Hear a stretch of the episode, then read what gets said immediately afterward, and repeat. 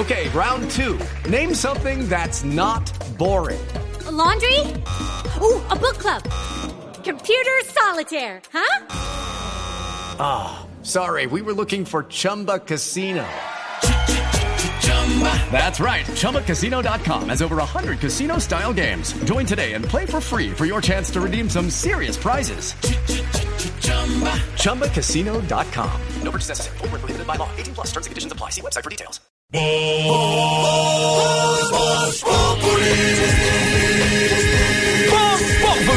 Enciendo la radio, 4 de la tarde comienza el show de opinión y humor en Blue.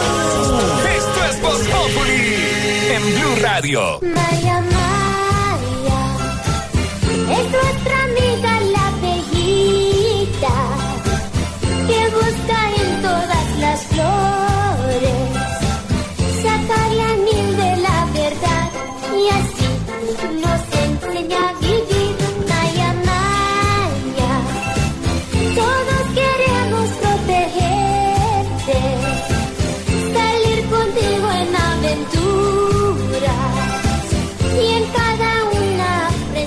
¿Quién no cantó esta canción no tuvo infancia?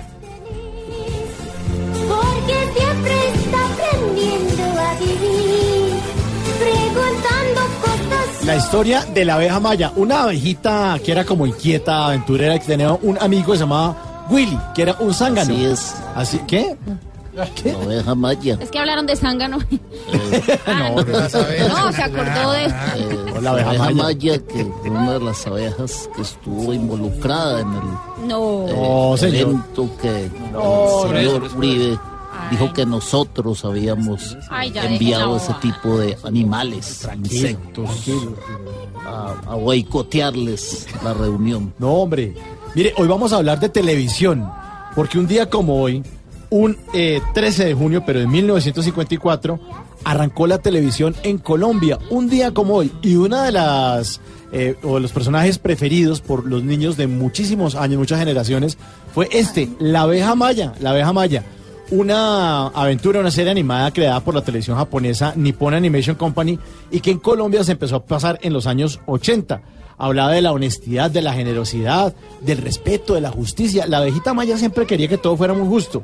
Incluso eh, influyó tanto en eh, Colombia Maya. que el creador de la Corporación Nacional de Ahorro y Vivienda Conavi se inspiró en la abejita maya para crear la mascota. La abejita Conavi es fruto de la abeja maya. Fue por eso.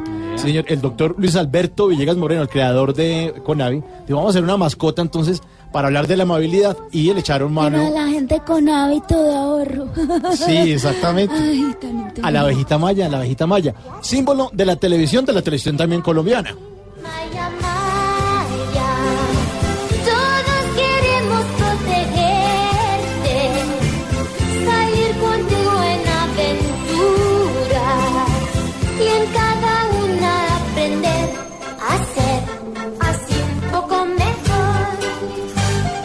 Esto lo daban entre semana por la tarde aquí en Colombia y uno tenía que hacer tareas porque si no la mamá no le dejaba ver la abejita maya.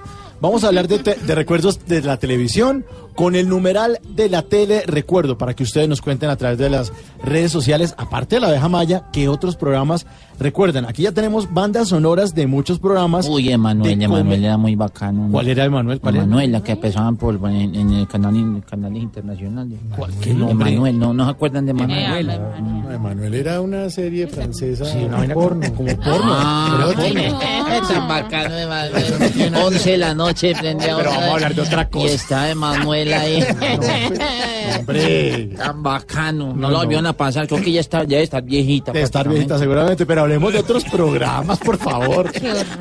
Numeral de la tele, recuerdo, para que ustedes nos cuenten. perubólica. Sí, de las perubólicas, ¿se acuerdan de los dinosaurios? Del bebé de los dinosaurios a través de la perubólica. Uno cuántas, cuántas eh, series, cuántos programas de televisión se vieron aquí en Colombia No, con pero la sí. perubólica y con los canales eh, que ahora son pues, los canales privados que llevan a completar 20 años. El Pues, 10 pucha, socio, el 10 de julio de este año, pero antes de esos canales fue Pucha Socio existían personajes como Don Chinche, exactamente. Don Chinche en los años 80. Lassie. Culebro Como Casanova. el, el culebro Casanova con los boys, eh, Recochan Boys en, en el show de Jimmy. Me gusta, me- Los meros Recochan Boys. los meros recochan. Recochan. Sí, señor. Ustedes, ustedes son muy cuchos. Ustedes son muy viejos. Bueno, pero también pueden hablar de cosas nuevas como Naruto, por ejemplo, si quieren hablar de cosas nuevas. No, pero hablar de los. A mí no me diga langaruto. No. bueno, Así de- que langaruto. Yo bueno, creo que de Sailor Moon para acá, de más o sí, menos. más, sí, más cerquita, más cerquita. Pueden ver, podemos hablar del Club 10, por ejemplo, Aure- Aurelio Cheveroni. Ay. Algo más Y la cerquita. gata, toda creía, y no hay gente así. Mary Moon, sí, creías como la gata. Numeral de la tele, recuerdo. Porque siempre está aprendiendo a vivir, preguntando cosas sobre el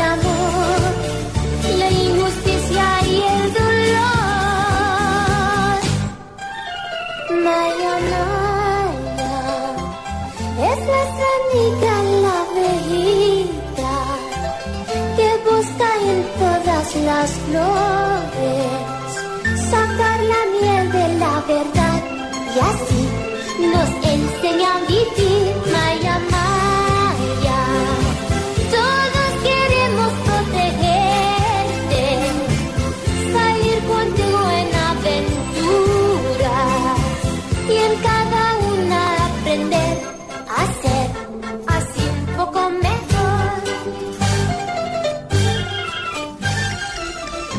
qué recuerda de la televisión, eh, Ricardo Espina? Buenas. Tantas cosas que recuerdo, don Mauro.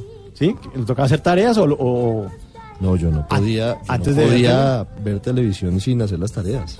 juiciosos? Eso no es como ahora que los niños ven televisión o televisión juegan con la tableta o con el computador. y Todo prendido al tiempo. es ¿no? una anarquía.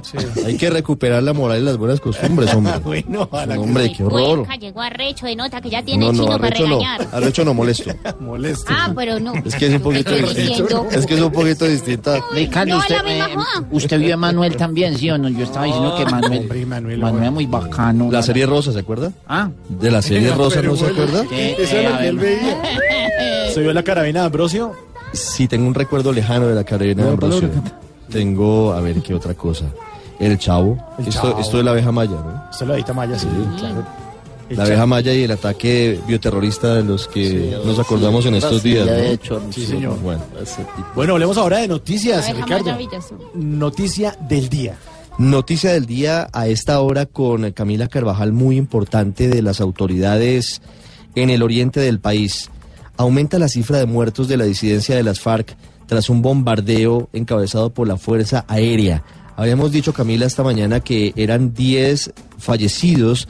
La cifra aumentó a 16. Esto es importante porque de un lado estamos cerca de la frontera con Venezuela, en Fortul, y de otro lado porque se había dicho que la fuerza pública había bajado la guardia frente a las disidencias y frente a la delincuencia en el país.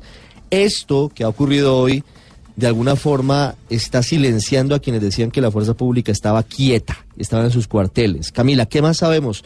¿Cómo se reporta el aumento de los muertos en este bombardeo? Buenas tardes. Ricardo, buenas tardes. Una operación que no solo sigue atacando a disidencias de las FARC, en este caso son los frentes primero, el décimo y el 45, y que es una operación que ha dicho la fuerza pública sigue en desarrollo. Se usaron, como lo contábamos al principio y como se ha dicho en el transcurso del día, 14 aeronaves para ese bombardeo, que inicialmente había dejado 10 presuntos disidentes muertos, pero que ya el Ministerio de Defensa confirmó que al poder llegar a ese punto en zona rural de Fortul, en Arauca, son 16 los cuerpos encontrados. A ese aumento de las personas muertas se suma también el material de guerra incautado. El último reporte lo entregó hace minutos el ministro de Defensa, Luis Carlos Villegas.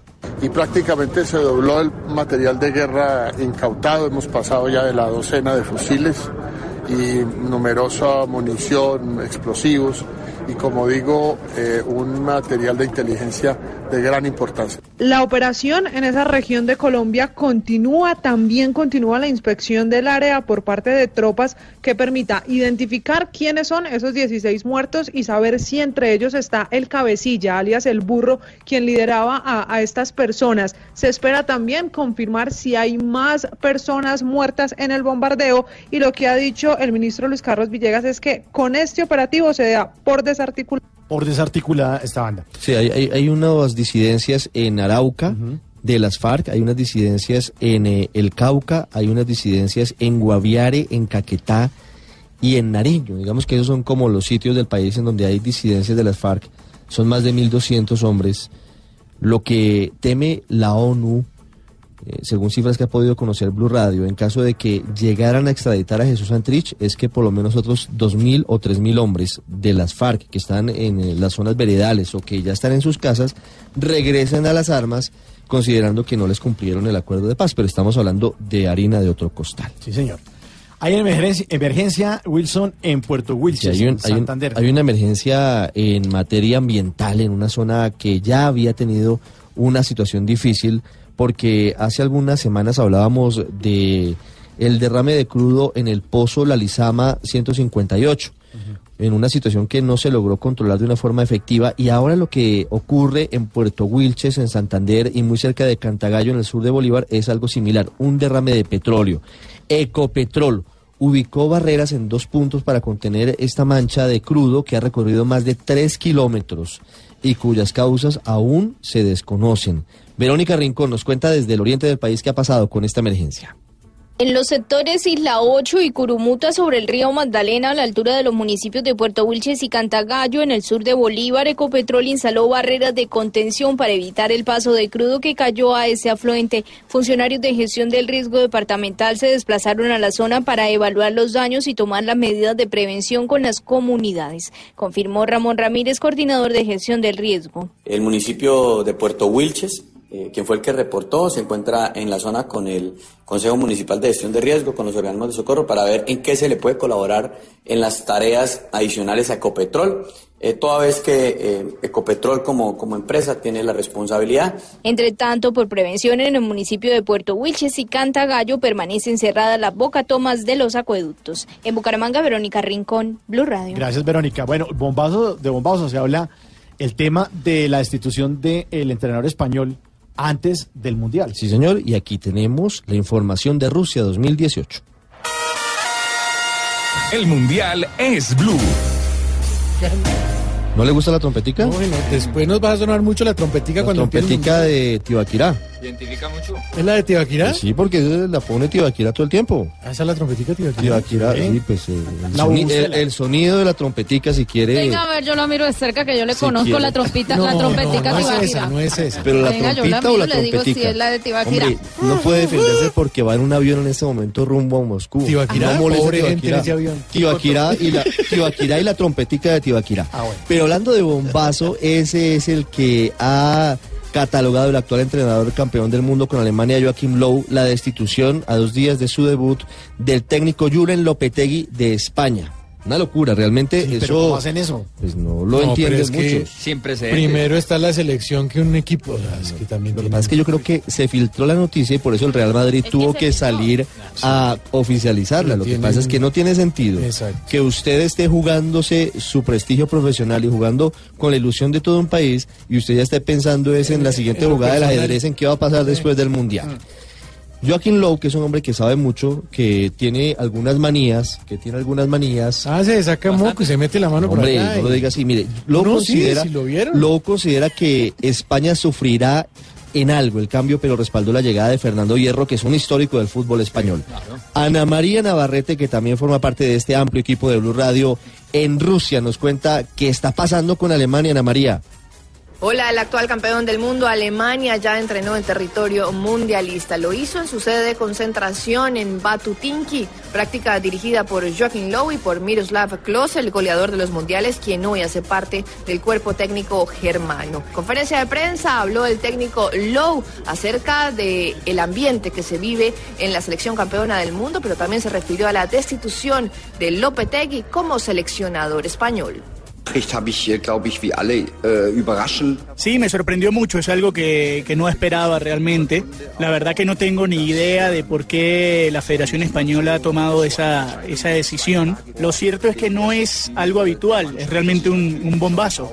No me voy a andar con rodeos, esto realmente le va a crear dificultades e inquietudes. Alemania debutará frente a México el 17 de junio en el estadio de Luzhniki. En Moscú, Ana María Navarrete, Blue Radio.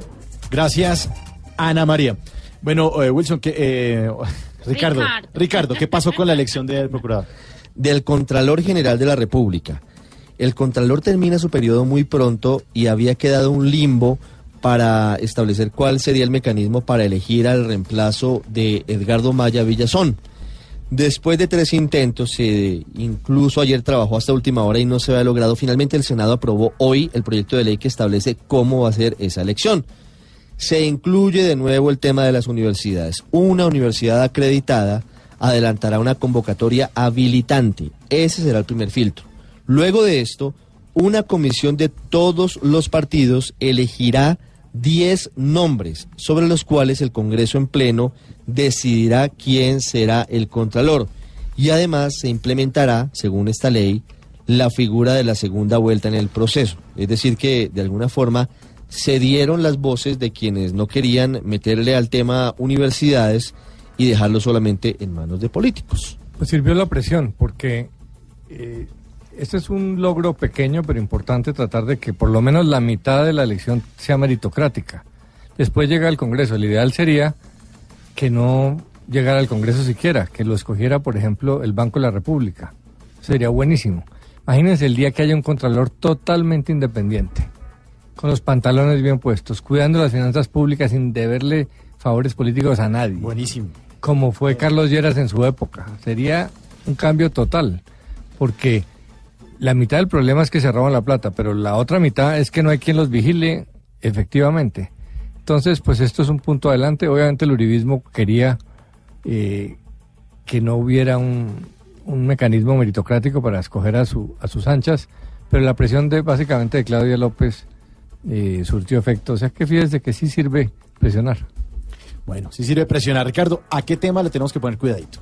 A un tema que parece, bueno, de hecho surge en la tierra de Macondo, surge en el Magdalena, surge cerca de Aracataca, pero que no solamente estaría sucediendo en esa zona del país, sino que podría tener tentáculos en otras zonas.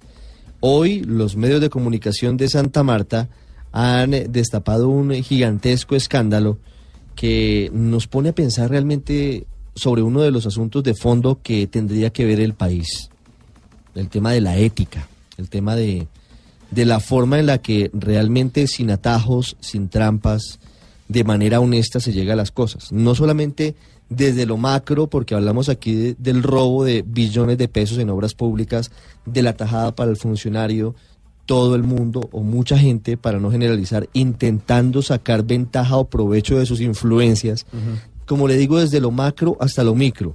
Colombia pareciera estar montada sobre esa cultura del más vivo, de la mal llamada malicia indígena, porque es un lugar común que no tiene sentido. El vivo y el bobo. Y eso, pues hombre, es, es un, es un pasivo de los colombianos, Sí, no es un activo de, No, no, de- no. de la sociedad colombiana, eso hay que cambiarlo. Y llega al nivel de un caso que es increíble. Un cartel, porque aquí todos son carteles, triste y dolorosamente, de muchachos jóvenes, pilos, no todos son del programa Ser Pilo Paga, solamente tres de los 15 detenidos que luego quedaron libres, y eso hay que aclararlo. Pero que son muchachos sobresalientes, con una buena calificación intelectual, estudiados, formados, que eran contratados o por gente vaga, porque no se dedicó a estudiar, o porque le dio pereza, o porque no tenía las aptitudes. ¿Qué hacían? Les pagaban plata a esos muchachos, a una red, les pagaban 20 millones en promedio por cada uno de ellos. Los muchachos que presentaban el examen suplantando a la persona para entrar a la Universidad Magdalena se quedaban con 2 millones de pesos. Pero el pez grande, el jefe de la banda, se quedaba con 18 millones por muchacho. ¿Qué pasaba? Mauricio Quintero, por ejemplo, quería entrar a estudiar ingeniería en la Universidad Magdalena, pero no tenía los conocimientos para presentar el examen. Le pagaba a uno de los muchachos pilos 20 millones de pesos a una red y así el muchacho lo suplantaba a Mauricio Quintero, presentaba el examen, Mauricio Quintero pasaba en papeles, pero no había sido Mauricio Quintero el que presentaba el examen. Ah. Imagínese usted el enredo y, y la crisis de valores en la que estamos en Colombia. Ser pillo no paga. A este tema hay que ponerle mucho Cuidadito. Cuidadito, cuidadito, cuidadito, porque aquí la educación no puede volverse un foco. También de la corrupción. Estamos jodidos por todos lados, un programa para pilos, hoy sin ningún disimulo, parece que tiene pillos de la cabeza hasta el cuidadito, cuidadito, porque un cupo con honor por la plata no se puede, por ver un premio mayor. Con los cupos que se entregan por presentar estas pruebas, son muchos los que aprovechan para exprimirnos las cuidadito, cuidadito. Cuiden esto por favor, que Colombia para los robos se volvió caja menor. Descarados, esos que mandan a otro a exámenes bajo cuerda, son los que tienen proyectos Colombia vueltos miedadito, cuidadito. Tiene que haber reacción, pues el estudio no puede ser la cueva del ratón que quiere desmarcar todo para guardarlo en su Populi está en Rusia. Voz Populi está en el Mundial de Rusia 2018 con nuestros enviados especiales. Marina Granciera, Al lado de la selección Colombia y todo lo que pase de deportivo en la Copa del Mundo en todas las ciudades estará aquí en Voz Populi. Juan Diego Alvira, Desde Moscú, la otra cara del mundial, el ojo de la radio. Luis Carlos Rueda. Y estaremos también con la información del cine y la cultura desde Rusia. Voz Populi está... Jorgito y Tarcisio Maya también estará en cada partido del Mundial. ¿Usted no esquiva las elecciones? Sí, perdí las elecciones, pero ganaron un comentarista en Rusia 2018. Tarcisio Maya, Nazdarovia Propovich. ¿Qué es eso? El sello del gol. Voz Populi está en Rusia.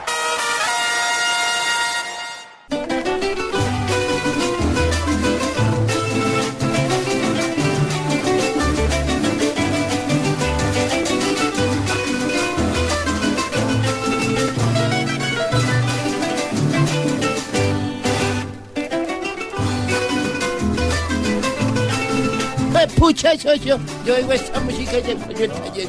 Niño, está culín, botán. Eso eran eh, Héctor Ulloa y el Culebro Casanova, Sí, protagonistas de la gran serie Don Chinche, eh, dirigida magistralmente por el gran Pepe Sánchez, que la grababa en esa época en el centro de Bogotá, en una calle real, donde era un eh, garaje, un taller. un taller, ¿cierto, Santi? A una sola cámara. Eh, le contamos a los oyentes, hoy en día Que se llama la Corporación Pachincha. Diego Briseñora se graba en una unidad móvil con cinco cámaras. Sí. Pepe decidió hacerlo a una sola cámara como sacar cine. las cámaras de los estudios. Saque las cámaras de los estudios a una sola cámara, irse a editar. Pues cada escena la tendría que grabar cinco o seis veces para editarla y que le quedara grabada como se hacían las películas de cine, ¿no? Esa música me, me recordará siempre esa sensación de domingo. Era domingo. Siete de la noche. Siete de la Domingo noche. Rea, Domingo Rea. Sí. No, no. ¿Eso era antes o después de enviado especial de Germán Castro? No, antes. Era antes, ¿no? Antes porque era horario familiar. Ahí no, ahí no, ahí no actuaba el profesor Ome, don, don Antuquito.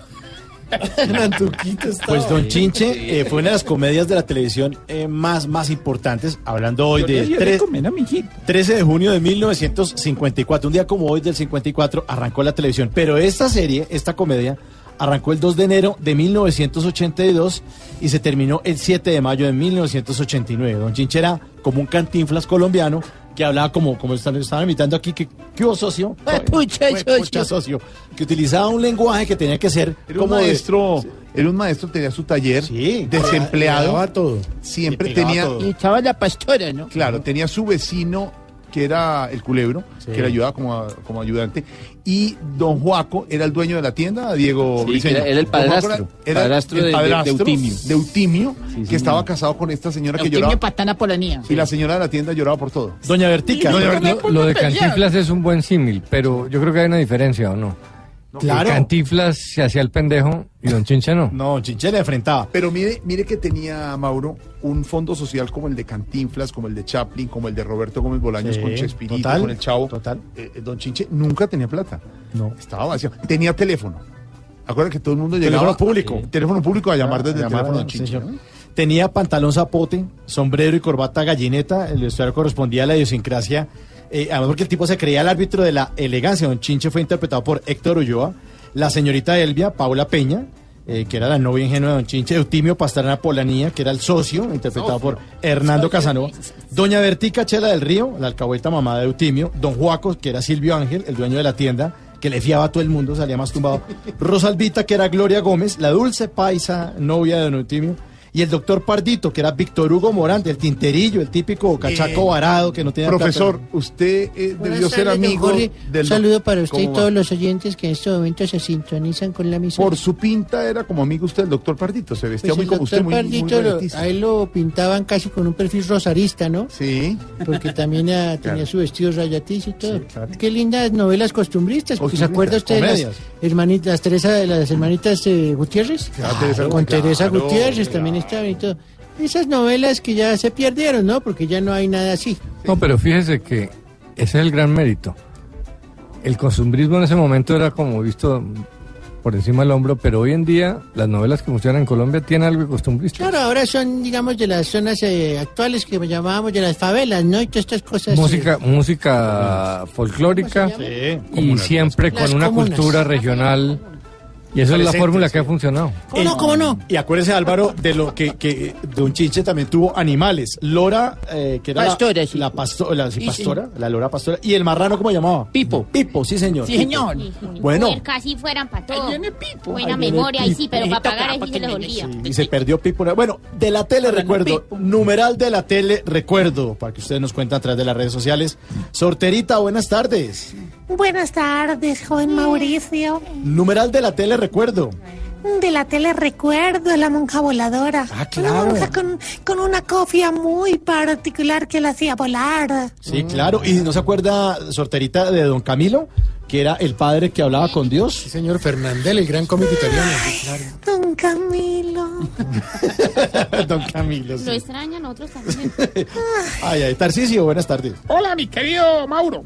Numeral de la tele recuerdo. De la tele recuerdo cada mes que tengo que pagar la cuota, hermano.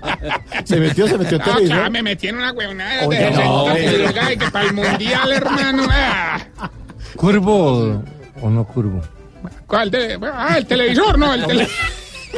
A ver, ¿cómo están? Pues no sé. No sé. Sí, hombre, televisor, ¿de qué otra cosa estamos hablando? Ah, porque hay curvos y Sí, sí, sí, rectos, pero no, no, tranquilo. De pantalla, ¿cómo se llama? Los de tubo. Sí, de tubo. Televisor de tubo.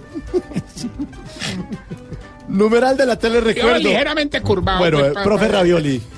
Mauricio, ¿cómo está? Bien, profe, ¿qué ha habido? De la tele recuerdo a Topollillo. Ah, claro, Topollillo. Claro, una serie argentina. Sí, señor. Buenísimo ese putollillo, sí. Era, sí, el topollillo que era italiano. el Y lo Gillo argentino, Topo. sí, sí. Y se presentaba allá y también después tuvo de Televisa, ¿no? Porque Sí, también a mí de la- cariño me decían topollillo. ¿Por qué? A la camita. Ah, le gustaba mucho. Lo dije yo primero. Y lo dije yo primero. Oiga, Dani, de verdad, numeral la- de la tele recuerdo. Eh, de la tele recuerdo así programas que le dejan a uno enseñanzas bonitas, cosas para toda la vida ya. Los pecados de Inés de Hinojosa, por ejemplo. Ah, sí, qué buenas enseñanzas le dejó eso. Sí, cosas Ah, uy. profundas, ¿ves tú? Sí, claro, cosas muy profundas. Doña Aurora, muy buenas tardes, ¿cómo me le va? Numeral de la tele recuerdo, doña Aurora. Yo no, en la casa no había televisora. Pero había una vecina que ponía los domingos la televisión mirando para la ventana, entonces podíamos ver. Entonces yo de la tele recuerdo a mi, a mi Malandia. Animalandia. Animalandia, sí. Que ahí estaba con Pacheco, Claro. con eh, Tuerquita, Pernito y Jorge Alfredo. No, era Terquita, Pernito y Bebé. ¿Era bebé era Jorge Alfredo? Ah, Sí, sí, eh, antes de Yo pensé que era el ministro de, de De defensa. no, no, no, mucho respeto. Bueno, señora, a ver, a ver si usted se acuerda de algo, pues. Numeral de la tele recuerdo. Le interesa, me hace el favor. ¿Qué? Señora, que le interesa, me hace el ¿Qué favor. se que demora le más y interesa? Señora Kelly Teresa, numeral de la tele recuerdo. De la tele recuerdo, papito, alfalfa. Alfalfa, claro, el tesoro del saber. De los libros. Hallarás, Hallarás, sí. puerca. Ay, con sabor. El tesoro del saber. Huepuerca, sí. Ni yo me acuerdo de eso. Sí, el tesoro del saber. ¿No se la saben? Una, una, un programa de televisión mexicano infantil. Y ahí le traes gorda otra chiquita, otra flaquita, otras gorditas. Ay, muy- Bueno, Lucho, muy numeral de la tele recuerdo. Ay, yo recuerdo Plaza Sésamo. Ay, sí, todo. A Beto y Enrique.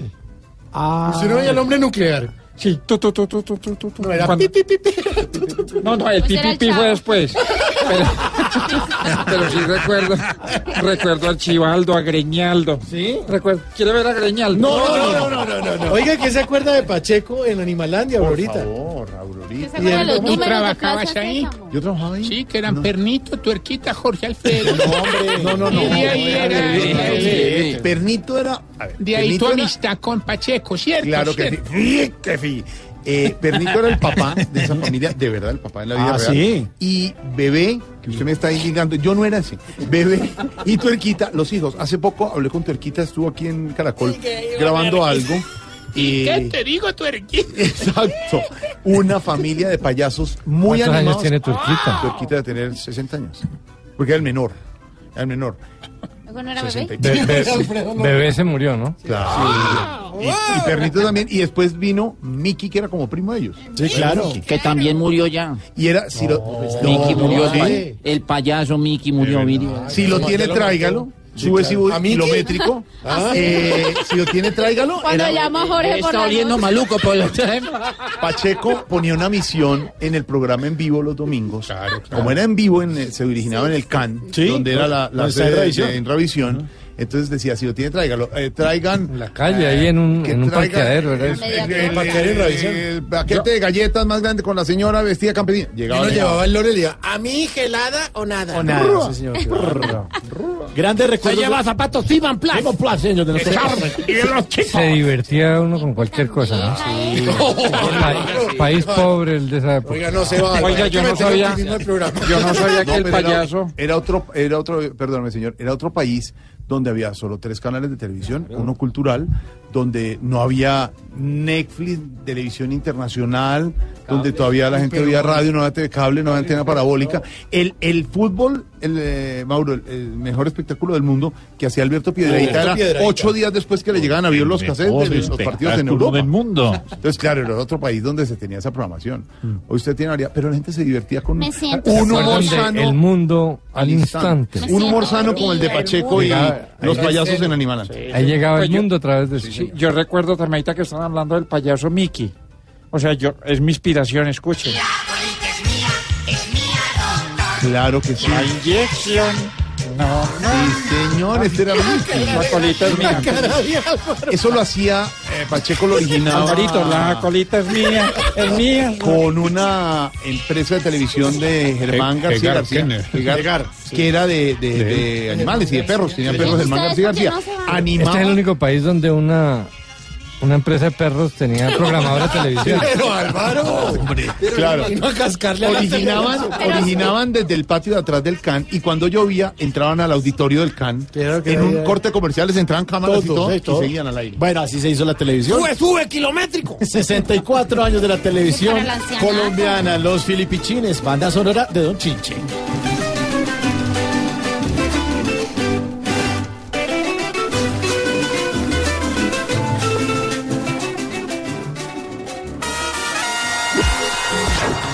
Voz Populi está en Rusia.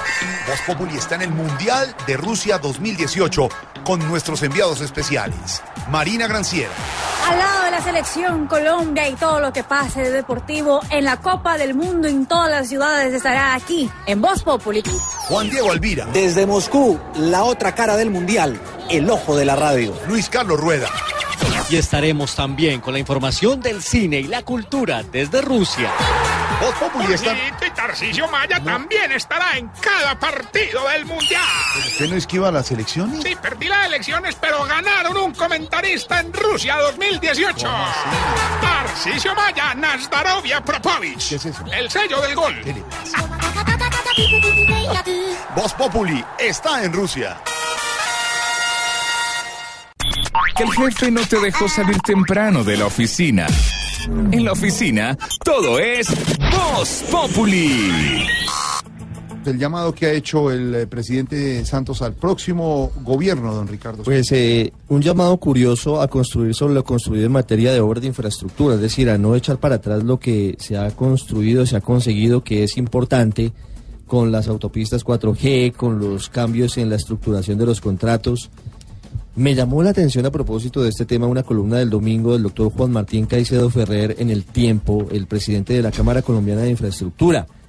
No la entendí y no lo he llamado, pero sí quisiera una claridad. Porque nos han dicho que el gran hoyo negro por el cual se iba la plata de la corrupción, o en el que no se sabía qué pasaba, o por eso se demoraban las obras, eran los anticipos que se le pagaban a los ingenieros, o a los constructores, o a los consorcios. Yo creí entenderle al doctor Caicedo Ferrer el domingo que quiere revivir los anticipos. Claro, también seguir con lo de los pliegos tipo, que ha sido muy útil para acabar con la corrupción en el sector. Pero revivir los anticipos justamente ha sido uno de los elementos que ha distorsionado eh, las obras Sí, de pero lo que plantean es que las obras pequeñas, sobre todo en, en- en las regiones, es muy difícil para los empresarios pequeños trabajar sin anticipos. Sin anticipo uf, trabaja una gran empresa que tiene capacidad de acceder al sector financiero. Músculo financiero importante, claro. Entonces, eso lo que está haciendo es ahogando a las empresas pequeñas. Esa fue la pero, conclusión. Pero es cierto lo que dice Ricardo, Claro. ¿no? Eso también es es foco de es un- es un hueco Pero por el cual se puede ir la esa, plata. esa es la gran conclusión de la, del Congreso de la Infraestructura la vez pasada. El discurso de Martín fue Pues, está digamos, diciendo, ese los lado. anticipos. Y una noticia, y esto no es chiste, el presidente Santos insistió en que en el gobierno pasado hubo corrupción de Odebrecht, que en el de él no hubo corrupción de Odebrecht. Correcto. Y es en serio, lo dijo así el presidente. Ah, cuando terminó Uribe, ahí se acabó la corrupción. No, pues él dice ¿Cómo que no, pero digamos, eh, en bluradio.com le recordamos el presidente Santos, eh, digamos que los elementos investigados de, de Odebrecht en este gobierno, porque todo hay que decirlo, claro, Odebrecht arranca en el gobierno de Uribe en Claro. 2009. Pero en el gobierno suyo, señor presidente, y con todo respeto, se han presentado escándalos con Odebrecht. Pero fue antes lo... No, no, no, mire, el, su expresidente de la ANI, el doctor Andrade, está en casa por cárcel. Andrade, Las ¿cómo lo- exministras Gina Parodi y Cecilia Álvarez están investigadas por interés en la, ampliación ¿cómo lo- del- de, la ruta del Sol tramo 2. Su gerente de campaña está preso, el doctor Roberto, Roberto Prieto está preso. claro. ¿no? Pero ¿sabe quién nos puede decir ¿Quién? esa duda? ¿Quién? Celeste. ¿Qué? Celeste, eh, la, eh, la plata entró antes o después de mi gobierno. O sea, después. Queda como- Eso no es para chistes, presidente. ¿No? No, hombre. Eh, ¿Qué opina Celeste de los comentarios de Álvaro Forero? Álvaro le hizo llorar. Álvaro, Criticando la televisión y ahora mete con la niña. María Camila Correa nos cuenta qué dijo exactamente el presidente sobre Odebrecht.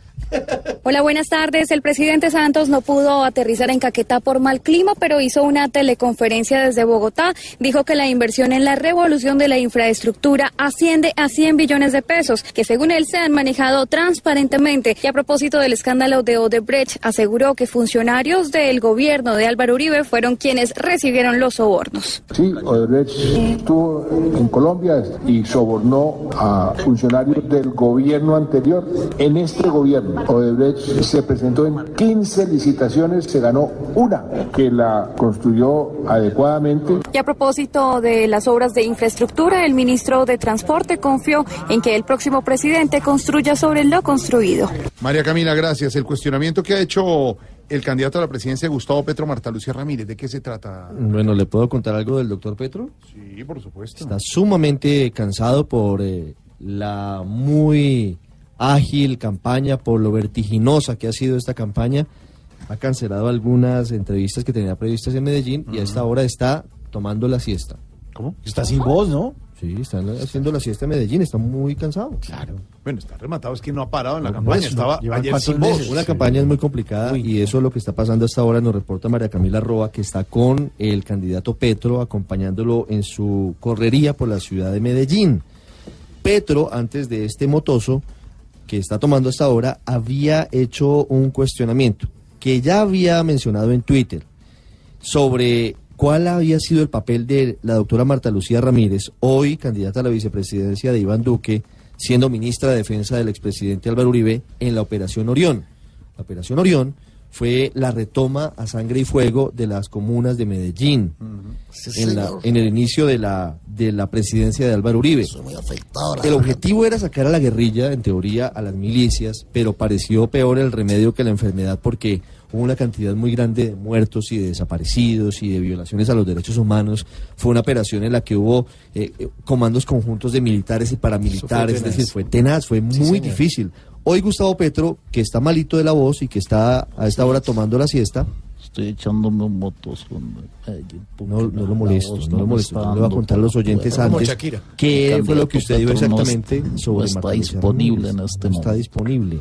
Silencio no molestar, dice el doctor Petro a Así esta es. hora. Esto fue lo que dijo Gustavo Petro cuestionando a Marta Lucía Ramírez. Hola, buenas tardes. Sí, fue en un evento donde el candidato de la Colombia Humana estaba reunido con empresarios de diferentes gremios que cuestionó a la exministra de Defensa Marta Lucía Ramírez, quien hoy es fórmula vicepresidencial de Iván Duque. Dijo que Marta Lucía no ha respondido por sus responsabilidades en la operación Orión y que esta operación perjudicó gravemente a Medellín. Doctora Marta Lucía Ramírez. El resultado final de esa operación es que la mitad de la ciudad de Medellín está bajo el control de los carteles de la droga de México. En este mismo evento, el candidato aseguró que su aliado mundial de ser presidente será el Papa Francisco, quien dijo Petro está 100% de acuerdo con su política para defender el medio ambiente. Bueno, canceló la entrevista con el periódico El Colombiano el candidato Gustavo Petro. argumenta su agotamiento, el cansancio. Discúlpeme, no Álvaro, voz. según la encuesta Inbamer, ¿cómo está el candidato Petro en Antioquia en el eje cafetero? Muy mal. Está mal. La, diferen- la ventaja que le lleva a Duque es inmensa. Es inmensa. Ricardo, de Du- Duque está al 70%. 70, 75, el periódico El 25. Colombiano puede ser el periódico más importante de la zona antioqueña, ¿o no? Es el tercer periódico más importante de Colombia. Y ahora les hago la pregunta a Sin ustedes dos. ninguna duda. Donde no está muy con el Claro. Heraldo, con, con nuestros amigos. Donde no está muy fuerte Petro, que es en Antioquia, cancelarle al colombiano puede ser riesgoso. De pronto está enfermo, puede no tener voz, pero no sabemos si trasladó la entrevista para otro lado. pero es, es No, una opción no, estar en no. el colombiano en primera No página fue- mañana, ¿o ¿no? No fue al colombiano, digamos, tenía una cita con, con doña Marta Ortiz, su directora, y nos cuenta María Camila Roa, que está acompañando a Gustavo Petro, que no asistió. Entonces, eh, bueno, ahí le tengo información. Pero el colombiano fresquita. tiene una línea editorial muy marcada que de pronto le genera Sí, temores a, a los- pero, pero entonces vamos a lo mismo que, que ocurre en otros casos. Los candidatos no deberían catalogar o aceptar o declinar entrevistas porque el entrevistado les da duro o les da suave, o los trata con cariño o no les hace preguntas difíciles. Para lado y lado, digamos, esto es en general, para todos. No, no, no, es decir, aquí se habla de que Gustavo Petro no estuvo con Oppenheimer en CNN, que porque supuestamente no, De derecha. no, exacto. Entonces, Iván Duque eh, no aceptó finalmente el debate en los, todos los canales eh, regionales, públicos y privados. No me aceptó el debate, dígame. Gustavo. Petro, que no vaya al colombiano por, por, la, por la línea editorial del, del periódico, pues no sería muy conducente. Además, Le llegas a la gente, no importa la línea editorial. Voy ganando unas encuestas, ¿para qué me voy a exponer? Pues ese puede ser el argumento. En nuestra aplaudida, y muy televisada sección. Televisada por- Pues ah, no el día de la televisión que es tanto. Claro. Ah, pero es que Álvaro no ha dicho nada. No, claro, pero es que nos, ahora, ahora lo televisan a usted, Álvaro, por Facebook Live. Por todo lado. Por eh, Instagram, por, cualquier parte, por YouTube. Está permanentemente televisado. Por las cámaras de seguridad. Parece que le están haciendo una superproducción a usted. Lo pueden seguir desde su casa hasta el trabajo en cámaras de televisión. Ahí, ahí vi que Gustavo Petro tiene una transmisión hoy en Facebook Live. Claro. Que me imagino que le comunica funciona con mejor. mucha gente, ¿sabes? claro, sí. que llegar a eso. Porque tiene total control sobre lo que ¿Sabe dice. quiénes fueron los pioneros de esa comunicación vía Periscope o Facebook Live? Los políticos venezolanos. En vista del cierre de los Ah, espacios ah, en usted. televisión Así empezaron a transmitir por ahí. Cuando tú viniste acá, te tenía listo por el Leopoldo Periscope. López y demás. Aplaudida, recordada y muy televisada sección de Don Ricardo. Tenemos una discusión muy fuerte que hasta ahora se adelanta en la Universidad de los Andes, en un conversatorio académico sobre un tema muy controvertido, un tema complejo, difícil, como es la extracción de los tesoros del galeón San José. Acuérdese de todo lo que hay detrás. Hoy se conoció que las fechas se aplazaron un poco, pero Santiago Ángel, sigue la discusión, sigue la pelea eh, entre el gobierno y, y los académicos sobre el enfoque de esa extracción. Buenas tardes. Buenas tardes, pues sigue la pelea Ricardo y Jorge Alfredo. Aquí eh, seguimos y la verdad es que las universidades pues se han dado eh, la cita mm, luego de la invitación del gobierno nacional para discutir todo lo pertinente sobre la extracción de los bienes del Galeón San José, pero las eh, participaciones de los decanos, de los profesores y de, y de los científicos han sido muy vehementes. Las quejas básicamente siguen siendo las mismas. No están de acuerdo con el proceso de alianza público-privada que le permite a la empresa que extraiga los bienes quedarse con una parte de lo que no sea patrimonio cultural, pero pues que igual es oro, perlas y demás, y que las universidades no han tenido un rol protagónico en el proceso. Esto fue lo que dijo el profesor de la Universidad Nacional, Antonio José Rengifo. Escuchemos. ¿Dónde está eso que usted llama aquí aspectos científicos? Yo creo que al Galeón San José y al proceso de rescate le han faltado precisamente estudios científicos y le sobra APP, doctor Montenegro. Mucha APP y muy poco de estudios científicos, por lo menos no los conocemos. ¿Por qué no nos deja conocerlos? A ver si de pronto nosotros aportamos alguna cosilla por ahí, algún parrafillo a que usted le mande una carta al rector Mantilla y al rector de la de Antioquia y al rector de los Andes, diciéndole esto es público, doctor Montenegro. Es que esto es un patrimonio público, no es privado. Esto es como el Archivo General de la Nación. Es un naufragio histórico, un patrimonio cultural. Sin embargo, Ricardo, pues eh, el director del Instituto Colombiano de Arqueología e Historia, Ernesto Montenegro, también se ha defendido. Dice que ellos están cumpliendo la ley y que es la única forma para posibilitar que esos bienes que están sumergidos desde 1700 pues puedan llegar de nuevo a tierra. Aquí sigue la discusión y estamos muy atentos a ver qué más sucede. Santiago, gracias. Pueden tener la razón los académicos, don Álvaro. Sí, pero es la eterna discusión con la participación privada. Obviamente sin participación privada, sin tecnología, Mm. sin conocimiento, sin recursos de capital, pues es muy difícil. Imagínense el gobierno colombiano mandando a unos expertos a hacer eso solo. Sí, no lo pueden Eh, es muy difícil. Entonces, sí, con los privados toca repartir el botín, pero, Mm. pero se garantiza que, que se haga bien. Que se, que se haga bien y que no se va a perder nada, que era lo que decían nosotros. Aquí, el, aquí el asunto, eh, perdóneme Mauro, para concluir, es que son visiones completamente opuestas del mismo asunto. Si no hubiera sido, aquí hay una pelea larga, pero si no hubiera sido por la inversión de una empresa privada que tiene eh, sede en Londres y de un hombre que aparentemente trabajó con la Sea Search Armada, que ha estado aquí durante muchos años intentando encontrar el San José, Mm. y aparentemente dicen ellos, este hombre, el cubano americano, no recuerdo el nombre, Dudley tal vez, saca las coordenadas y llega al sitio, no hubiera sido posible, Ahí no lo hubiera encontrado aquí nadie. Y llegar al fondo de donde está el galeón, que está a 600 metros bajo el nivel del mar, cuesta mucha plata. No se puede llegar sino con vehículos submarinos robotizados. Claro, una tecnología especial. Sí. ¿Desde Pues, dónde va a sacar el Estado Claro. colombiano la plata? Ya va a llegar Gregorio Pernilla, va a ser el encargado. Sí, hombre. Gregorio Pernilla, su ministro de Cultura. ¿De Gregorio Pernilla ¿Va a va ser a ser mi ministro de Cultura. ¿Ah, sí? Ministro de Cultura de la Y Colombia. lo va a poner ¿no? allá a naufragar. Ministro, ya le, ya le compré el traje de uso. Ah, bueno. Está bien. Gracias, señor. Mire, un día como hoy de 1954 inició la televisión colombiana, pero un año antes, el 13 de junio de 1953, el general Gustavo Rojas Pinilla ejecutó un golpe militar contra el presidente constitucional, Laureano Gómez. Tenemos a la doctora Cabal, que nos quiere hablar un poco más sobre el tema sobre Gustavo Rojas Pinilla. Doctora, buenas tardes. Aló. Aló. Con muchísimo gusto. Tan falsa yo. Más que contar es aclarar algunas cosas que se dicen sobre el cabo primero Gustavo Rojas Pinilla. No, per- perdón, pero es- él era general. No, no, no, General. no, no, no, no, no, no, no, no, no, no, no, no. Ese es otro invento de la mitología comunista que ha querido tergiversar la realidad histórica de nuestro país. Él era cabo porque muy claramente la historia dice que en 1953 le entregaron el país al fin y al cabo. Ah, es por eso. Claro, es que en la historia no se puede dejar ningún cabo suelto. me imagino. Claro, no, Mauricio, ¿usted no sabía? No, no tenía ni idea. A, a usted le vendieron la brutalidad por ventanilla y le preguntó la señorita, ¿desea agrandar la ignorancia por mil pesos? Y usted dijo, échale los mil pesos. No, señora, Ah, señora, señora, le voy a pedir Bueno, El respeto. cabo No. Rojas también presentaba, también presentaba No, no, el que estado minuto, del un momento, tiempo en, una- señora. en un noticiero muy famoso de la época. ¿Qué presentaba? Señora. Pero, pero, pero si él fue el que trajo la televisión al país. No,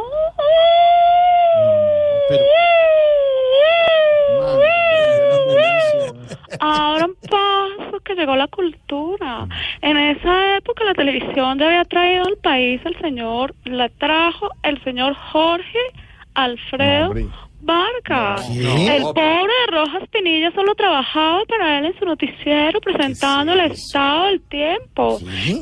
Que por cierto era muy acertada porque la historia se refiere a él como un gran estadista. Entonces sí No, sabía no, ver el tiempo. no, no. Se No refiere- como los de ahora que andan más Perdón, perdidos. perdón, es que se refiere a estadista es porque era un experto en asuntos de Estado. No, no, Pero qué gran estadista iba a ser. No, no, no. Ay, ¿Cómo?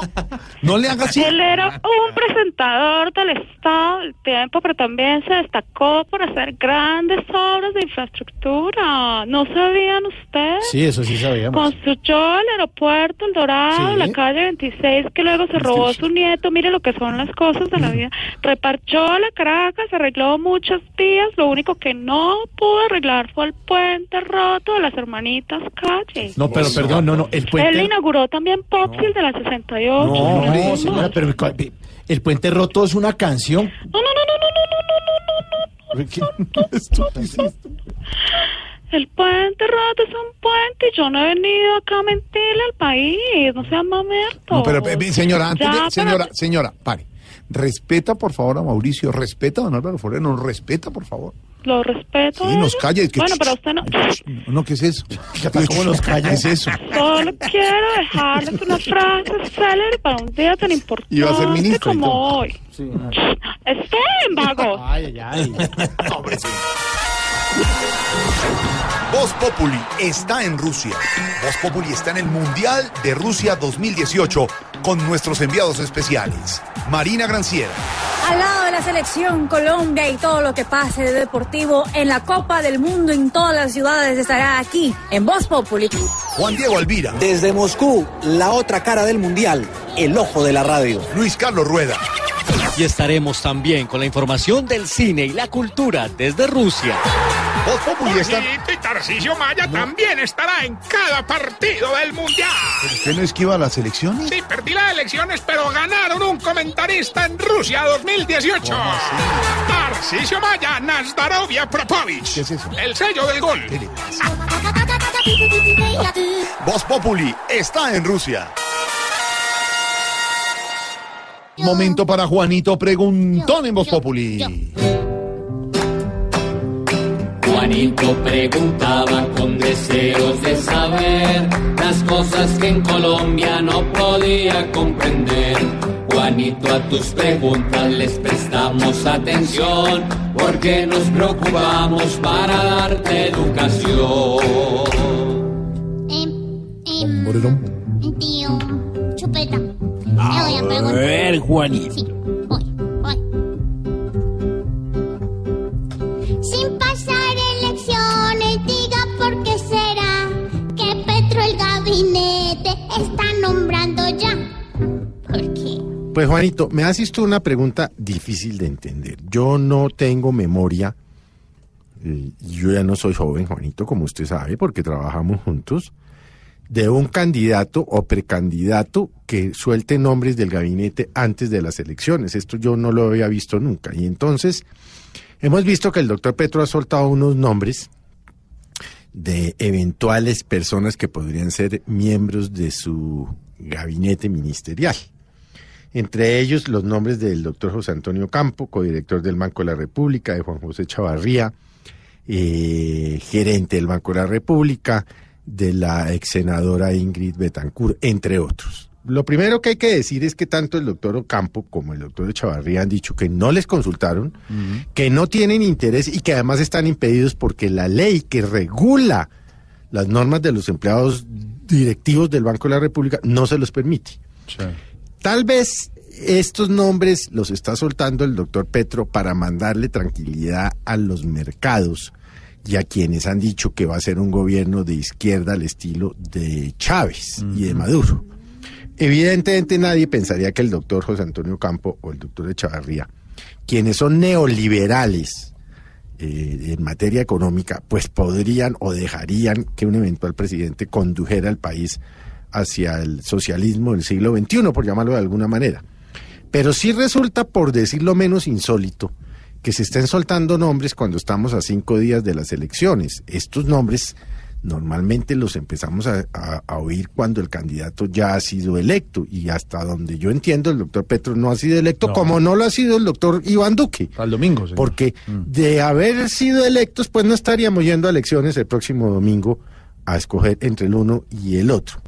Claro, esta es la preocupación que tiene Petro de los cuentos o las historias o las propias contradicciones en las que él ha incurrido en temas como por ejemplo la expropiación de bienes eh, o qué va a hacer con, la- por ejemplo, con la- las azucareras del Valle, en fin. Él ha tenido unos gaffes, unos errores en su campaña, sobre todo lo- los tuvo en su primera vuelta, ha tratado de enmendarlos para la segunda y evidentemente ha buscado una posición de centro y ha soltado nombres pues de personas incuestionables como José Antonio Campo o Juan José Chavarría.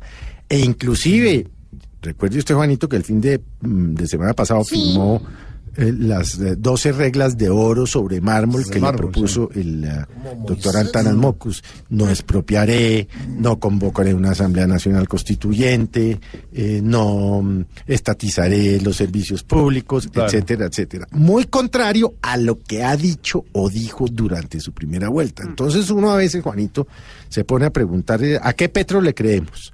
¿Al Petro de la primera vuelta o al Petro de la segunda vuelta? Porque si es solo con fines electorales, eh, pues se equivoca. Se equivoca porque creería yo que está perdiendo credibilidad. De golpe los cuatro millones ochocientos mil colombianos que votaron por él en la primera vuelta, lo que les gusta es ese Petro de, de la primera vuelta, no el Petro de la segunda vuelta. De golpe lo que les gusta es ese Petro que está hablando de energías renovables, de medio ambiente, de equidad, de acabar con la pobreza, de meterle plata al agro. En fin, entonces, no hay sea que por tratar de ganarse unos pocos votos del centro que tenían los demás candidatos, entiéndase, Fajardo, Vargas y de la calle, esté perdiendo a los verdaderos petristas. Por eso, es, esto de que de nombres, Juanito, pues, como le digo, mm, eh, no tiene antecedentes, o por lo menos yo no recuerdo que tenga antecedentes. Y la verdad, yo creo que esto le hace más daño al doctor Petro que bien, porque sus cuatro millones ochocientos mil votantes auténticos, originales que tuvo en la primera vuelta, es posible que a hoy estén dudando de cuál es el verdadero Gustavo Petro. Ese Petro, no el Petro. Ah, no, el Petro era otro. Era otro. La moneda tienes tu respuesta con bastante claridad para que al fin entiendas toda nuestra realidad. Eso está raro. Gracias por la respuesta. Ya tocas preguntar aquellas elecciones quién las irá a ganar. Pobre Juanito preguntó siempre buscando explicación, solo Blue Radio le dará contestación. En segundos, las noticias económicas con Víctor Grosso. Lista, cargada con noticias. Doña Silvia Patiño aquí en la mesa de trabajo. Comediantes de la radio con don Mauro Quintero. Y desde Rusia, Marina Granciera. Y don Juan Diego, que está listo usted con sus Claro que sí. Hoy hablaremos cómo son los bombillos en Rusia. ¿Los qué? Los bombillos sin nota de interés. ¿Y cómo son los bombillos? Redondos. Gracias, señor. Estamos desde Rusia. Voz Populi está en Rusia. Voz Populi está en el Mundial de Rusia 2018 con nuestros enviados especiales. Marina Granciera. Al lado de la selección Colombia y todo lo que pase de deportivo en la Copa del Mundo en todas las ciudades estará aquí en Voz Populi. Juan Diego Alvira. Desde Moscú, la otra cara del mundial, el ojo de la radio. Luis Carlos Rueda. Y estaremos también con la información del cine y la cultura desde Rusia. Voz Populi está... Y Tarcisio Maya también estará en cada partido del Mundial. ¿Usted no esquiva las elecciones? Sí, perdí las elecciones, pero ganaron un comentarista en Rusia 2018. Tarcisio Maya, Nazdarovia Propovich. ¿Qué es eso? El sello del gol. Voz Populi está en Rusia.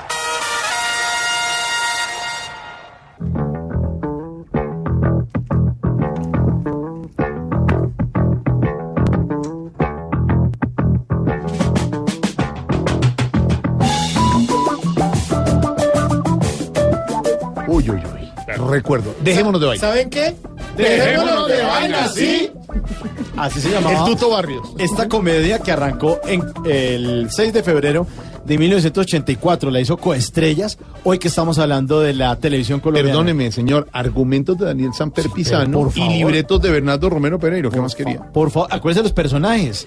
Juan Ramón, que era el papá, un periodista protagonizado por Víctor Hugo Morán, que después lo reemplazó Carlos de la Que Fuente. era Daniel Samper. En, que era en Daniel Samper, claro. exacto. Mi señora Renatica, que era una ama de casa protagonizada por Paula Peña, la niña Mangarita, que era la hija protagonizada por Marisol Correa, el niño Ramoncito, el niño de la Daniel. casa, Benjamín Herrera, Daniel, Danielito, sí.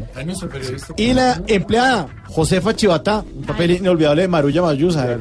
¿Cómo es? Cojo mi chino, agarro mi- mis cajas y me voy para aposentos. Puta, mi pueblo, sí señor. Numeral de la ¿El tele. Tuto Barrios nunca lo conocimos? El Tuto Barrio sacó, Y la primadona. sacó un- sacaba una, una mano por una ventana con un guante. Ese era el, el Y Tuto nuestro Barrio. amigo coordinador de televisión, Claro, sí Johncito, estaba Johncito, sí Johncito salía. Silva, gran coordinador de televisión, Johncito sí terminó actor. televisión. Hercul- Herculito le decía. Herculitos, sí. Era todo musculoso. De ahí salió Te Quiero Pecas, ¿no? De esa serie. bueno. también. Numeral de la tele recuerdo, que dicen en las redes sociales, Lulu. Johnny Hill de la Tierra recuerdo las series de los 80, Profesión Peligro, Manimal, Automan, el superhéroe americano, Los Magníficos y programas educativos como El Tesoro del Saber.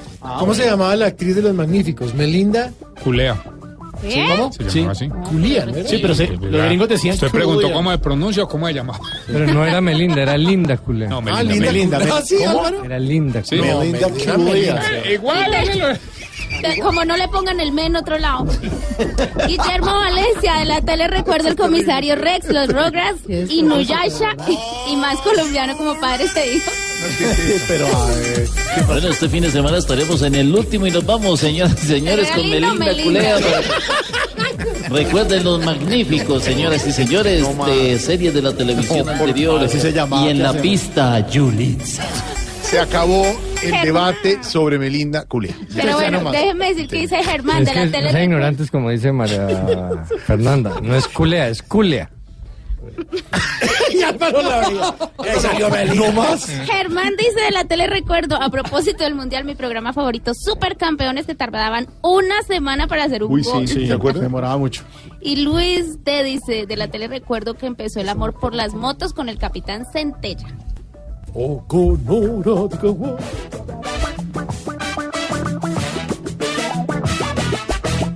De la tele recuerdo el primer capítulo de Voz Populi TV. ¿Sí? Sí, lo sigo por radio, por televisión, los Qué escucho. bueno. Emma Marcela Rico. Co- No. Familiar de Melinda. Familiar de la señora Culea. No, pero, Jorge, si es Melinda. Si es Melinda. Ah, Confirmado. Culía. Si es, me, ¿Es Melinda qué? Culía. es con el me o sin Julia. el Me, Melinda. Bueno, ya cerremos el dejémosla, no, señora. pero es que era muy ¿Sabe lo que niña. pasa es que- ¿Saben qué? Dejémonos de vaina, sí. Melinda.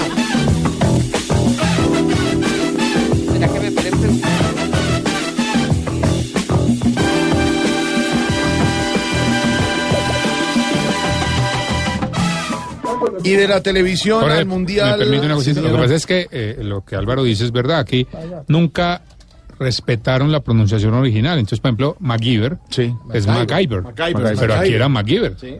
Y así, pues, con muchas series. Con los bolígrafos Paper Mate. El chinche, el chinche era el chanche. Tony Vareta sí era Tony Vareta. Tony Vareta, sí. Co- Ah, Coya, Santiago sí sabe. Coya de que era Coya. Eh, Tony Vareta era el suyo. ¿Le La gustaba? vareta, claro, vareta, Ah, la vareta. La vareta, no, Y la música era buenísima. ¿Cuál la vareta? Y Hawaii 5-0. Eh, Era Magarre, Hawaii 5-0. Magarre, Magarret. Magarre. Y Don Chanche. Don Chanchi no existe. Don Víctor Grosso, hablemos de Víctor la televisión. Grosso. Vamos- ¿Qué película salió? Don Víctor Grosso, hablemos. Grueso.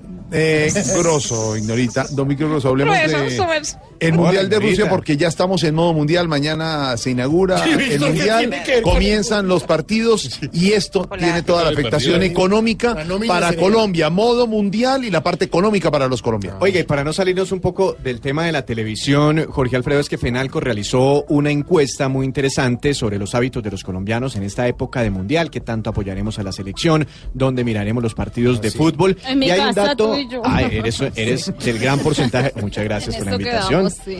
Además, porque no tenemos programa en la mañana, entonces. Exactamente. A ver, Víctor. Mañanerito. Le voy a contar a Linda. Mire, ¿cuál linda? A Linda. Melinda, quería. Y Víctor Grosso. Qué linda pareja. Linda. Grueso. Víctor, por favor. Vea, Volvamos a la encuesta de Fenalco. Volvamos al dato. Mire, la quinta parte de las familias colombianas ha venido cambiando o piensa en los próximos días cambiar su televisor. Estamos hablando del 19% de los colombianos para disfrutar del Mundial de Fútbol. Ahí me embalé yo. El 58% de los colombianos dice estar muy interesado en eh, en el Mundial. El 31% algo interesado. El 8% poco interesado. Y el 4% de los colombianos para nada interesado en el Mundial. Mire, el 15% de los colombianos solo mm, verá los partidos de la Selección Colombia. El 14% de los colombianos verá cinco partidos o menos. El 35% entre 6 y 20 partidos. El 21% entre 21 y 35 partidos. Es decir, que la mayoría de los colombianos piensa ver. ¿Y qué excusa, ¿y qué excusa van a dar en las empresas para No, ir? mire que las oficinas van a dar... eh, No, es que hay pero, planes. pero ese dato es especulativo porque depende cómo le vaya a Colombia. Si avanza. Ah, no, Sí, pero, pero de todas formas- es de, todos. Pero Alvarito, al que le gusta el fútbol mundial, ve los otros partidos. Todo le importa. Al que le Sí, gusta claro. el- el- Pero es que, Alemania. es que ese- Brasil. Álvaro, ese dato va, va sí. ligado a esta, a esta pregunta que hace Fenalco. ¿Hasta dónde cree usted que llegará la selección Colombia? Uy, ¿qué dice la gente? 4% de los colombianos se quedará en la zona de grupos, es decir, la primera fase. Sí. El 24% cree que vamos hasta octavos. El 42% hasta cuartos de final. Muy optimistas. Muy optimistas. De Mm, hecho, sí. es, es algo que destaca esta encuesta el propio Fenalco. 21% dice que vamos hasta la semifinal y hay un 9% de colombianos que creen que llegaremos a la final de la Copa Esta- Mundial estos- de Fútbol. esos Y el colombianos voto son- en blanco. No, ahí no hay voto en blanco. No, Aurora, no. Mire, otros datos interesantes. ¿En qué lugar piensa ver los partidos de la Selección Colombia? Esto es muy interesante también porque lo, lo tiene, no, digo, lugar.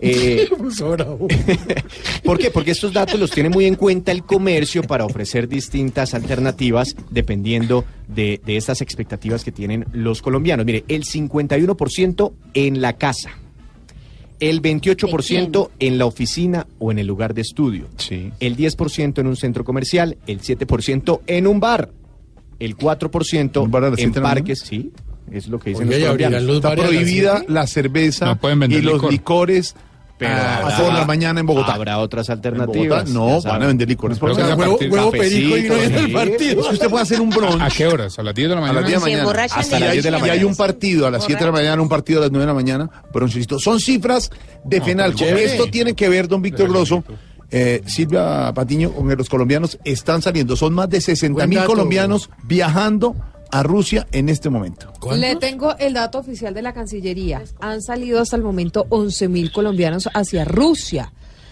Los consulados eh, de México, Perú y Chile, que son los de la Alianza del Pacífico, van a estar asistiendo a los colombianos en caso de emergencia. ¿Y esos a por qué ni iban a colombianos que estén allí en Rusia. 11.001 porque yo llegué, Santiago, yo llegué. pero de Se verdad. perdieron. 11.000 colombianos so- son los que han salido hasta Rusia. ¿Y sabe qué? 11.001 porque yo acabé de llegar. Ah, claro, doctor Gallego, por supuesto. Estoy llegando a Rusia. Por eso los- Ay, está todo tranquilo. la- Por eso sí, por eso está Oscar así hablando. le dicen técnico de España. Se queda sin trabajo antes del mundial. La belleza, Lupe. Lu- Lupe 11 mil colombianos confirmados. 11 mil colombianos es lo que está confirmando a esta hora la Cancillería. Por supuesto, colombianos que tuvieron que ahorrar durante meses para poder disfrutar Carito. del Mundial de Rusia porque Carito, es carito. muy caro. Pues Uriel Rodríguez se fue para el aeropuerto El Dorado en Bogotá. Uriel, ¿qué dice la gente que está lista para viajar a Rusia? ¿Qué llevan en las maletas? ¿Uno qué se lleva para el Mundial? ¿La camiseta Colombia y qué más? Y sacos. O sea, uy, muchos sacos porque hace mucho Y frío. boticas, y boticas. Uriel Rodríguez en el aeropuerto. Compañeros de Voz Populi, muy buenas tardes. Los saludo en este momento desde la entrada del Aeropuerto Internacional El Dorado, donde todavía siguen llegando personas, viajeros que buscan ver los partidos de la Selección Colombia y de las otras selecciones en Rusia. Nos encontramos con algunos de ellos. Estoy en este momento con Juan Carlos. Juan, usted va a viajar en este momento hasta Madrid, va a hacer una escala allí y se va a quedar unos días. Eh, bienvenido a Blue Radio. Muy buenas tardes. Eh, pues sí, efectivamente nos vamos para Madrid, nos vamos a quedar unos días ahí, esperando eh, el sábado poder llegar a, a Moscú y ahí trasladarnos el día lunes a, a la ciudad del, del partido de la Selección Colombia. a Kazam, justamente. Eh, Juan Carlos, vamos, podemos revisar en este momento su maleta. ¿Qué lleva usted en esta maleta gigantesca y además en estas otras dos bolsas? Pues por supuesto, mire, lo que pueden ver acá es unos abrigos para el frío, algo normal, pensamos que no va a ser tanto frío. ¿Con quién viaja? Con unos amigos, eh, los que pueden ver acá.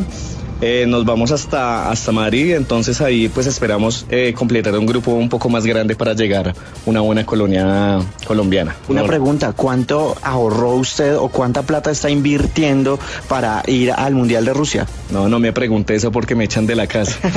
Eh, pues empeñamos todo, no mentiras. teníamos unos ahorros guardados, nos acogimos a unos planes, hicimos unas cadenas, unas rifas y más o menos pues nos hemos gastado entre 25 a 30 millones de pesos eh, para el viaje y la estadía allá. Cada uno de ustedes. Bien, es el panorama que se encuentra a esta hora eh, previa al inicio del Mundial de Rusia 2018, que ya en contadas horas inicia desde el aeropuerto del Dorado. Uriel Rodríguez Silva, Blue Radio. Qué envidia, ¿no? Uriel, usted despídalos porque ya los de Blue se fueron. Uriel se queda. No, Uriel, Uriel se queda, usted se queda, yo me quedo. Claro, todos pero vamos a ver los partidos por televisión, como dice don Víctor. Eso sí, ¿ya compró televisor? Desayunando y toda la cosa. Hablando del Mundial, aquí está, desde Rusia, desde Moscú, Juan Diego Alvira, de Voz Populi. Hola, ¿qué tal, queridos oyentes de Voz Populi? Mi querida Ignorita, aquí usted Gracias, su estaría prácticamente Saludo especial. con todo Gracias, lo que está ocurriendo en este momento en la calle Nicolás Calla, de donde la estoy saludando, como también lo estaría el ilustrísimo Tarcisio, porque ustedes no se imaginan el ambiente y la emoción que hay aquí. Antes usted podía caminar tranquilamente y la verdad es que hoy esto es prácticamente intransitable. Y sobre todo eso que oyen ustedes allá al fondo, que es la fiesta del fútbol, las barras, aquí quienes también deben estar supremamente, por lo menos molestos o aguantándose las ganas son los policías de esta ciudad porque se nos había advertido muchísimo sobre, por ejemplo, no poner símbolos ni banderas en los edificios que representaran algún tipo de importancia estatal y de autoridad aquí en esta ciudad, porque la policía era supremamente celosa. Vladimir Putin hizo un llamado inclusive para que fueran flexibles, pero ustedes vieran la cantidad de barristas que hay y de hinchas, por ejemplo, de Argentina, subidos en las ventanas con las banderas, gritando, no descansan de eso. Y además hay colombianas, ¿no? A esta hora, a quienes también, ¿cómo les ha ido? ¿Cómo se han sentido? Muy bien, esto es genial. Una vez se, se vive la vida de esto. Chévere. Súper agradecida de estar acá. Gracias, mami. Gracias, papi. ¿De dónde vienen? De Bogotá. De Bogotá y de Tunja y por supuesto vienen unidas a esta fiesta, pero ni que se diga, no solamente las rusas aquí llaman la atención, las he visto a ustedes dos aclamadísimas, muy solicitadas para la fotografía. Sí, un poquito. Yo creo que es porque nunca han visto tanta belleza reunida. Sí, deberían cobrar muchachas. Vamos a empezar a cobrar. Estamos considerando la idea. Es el ambiente, la fiesta, muchísimos colombianos también que están llegando, amontonándose aquí en una parte de la plaza que es conocida también como el sitio del edificio de la KGB. En fin, todo esto hoy es una ola de gente, un río de hinchas de diferentes partes del mundo. En fin, desde este punto, mis queridos oyentes de Voz Populi, compañeros, un abrazo. Por supuesto, Tarcisio, aquí usted, eh, la verdad, yo creo que también tendría muchísima acogida, sobre todo entre las rusas. Un abrazo para todos. Es pasiva, mi querido compatriota. Es pasiva. Que tendría acogida. Ojalá uno allá con sí. rusas bien mamacita, hermano, tener buena acogida. A ver, señor. Lo digo yo, o sea, un intercambio cultural. Hoy es miércoles. ¿De dónde es miércoles. Melinda? ¿De dónde es Melinda? ¿Cómo? ¿De dónde es Melinda? ¿Cuál Melinda? Melinda Culea, pues. pues. No era gringa, No, gringa. no, Ah, es ah, Miércoles de comediantes de la radio, en Voz Populi, Don Mauro.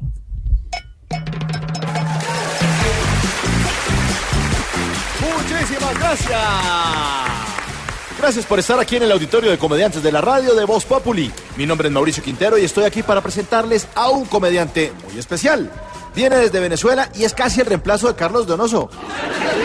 Se trata del secretario de Gobernación del estado de Zulia, así que recibamos con un fuerte aplauso al señor Lisandro Cabello.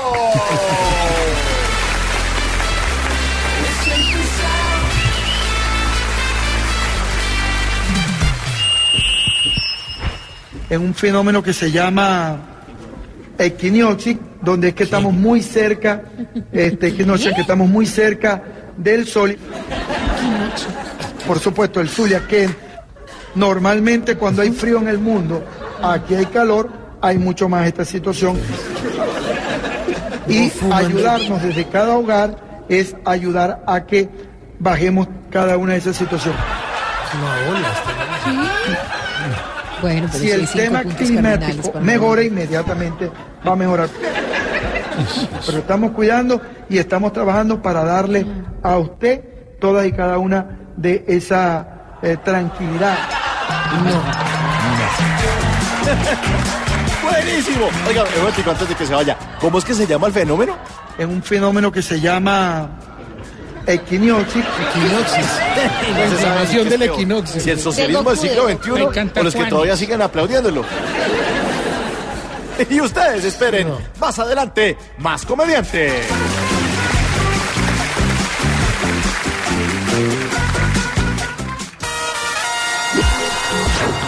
Voz Populi está en Rusia. Voz Populi está en el Mundial de Rusia 2018 con nuestros enviados especiales. Marina Granciera, Al lado de la selección Colombia y todo lo que pase de deportivo en la Copa del Mundo en todas las ciudades estará aquí en Voz Populi. Juan Diego Alvira, Desde Moscú, la otra cara del mundial, el ojo de la radio. Luis Carlos Rueda. Y estaremos también con la información del cine y la cultura desde Rusia.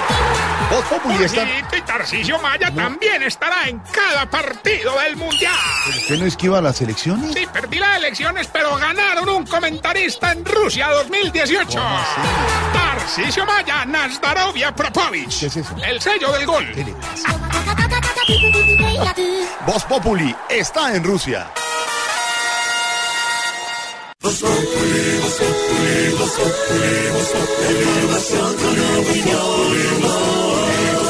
Tenemos opinión, mucha imaginación. La noticia está acá, el mejor buen humor.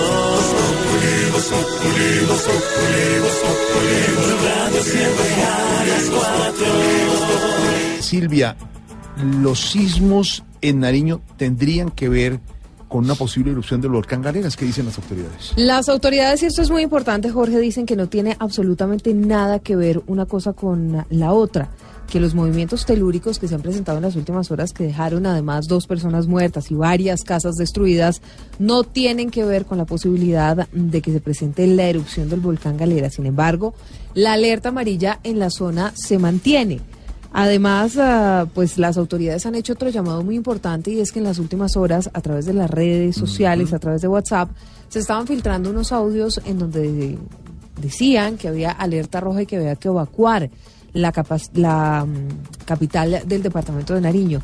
Pues ah, las autoridades están diciendo que no, que esto no es cierto. Francisco Guevara.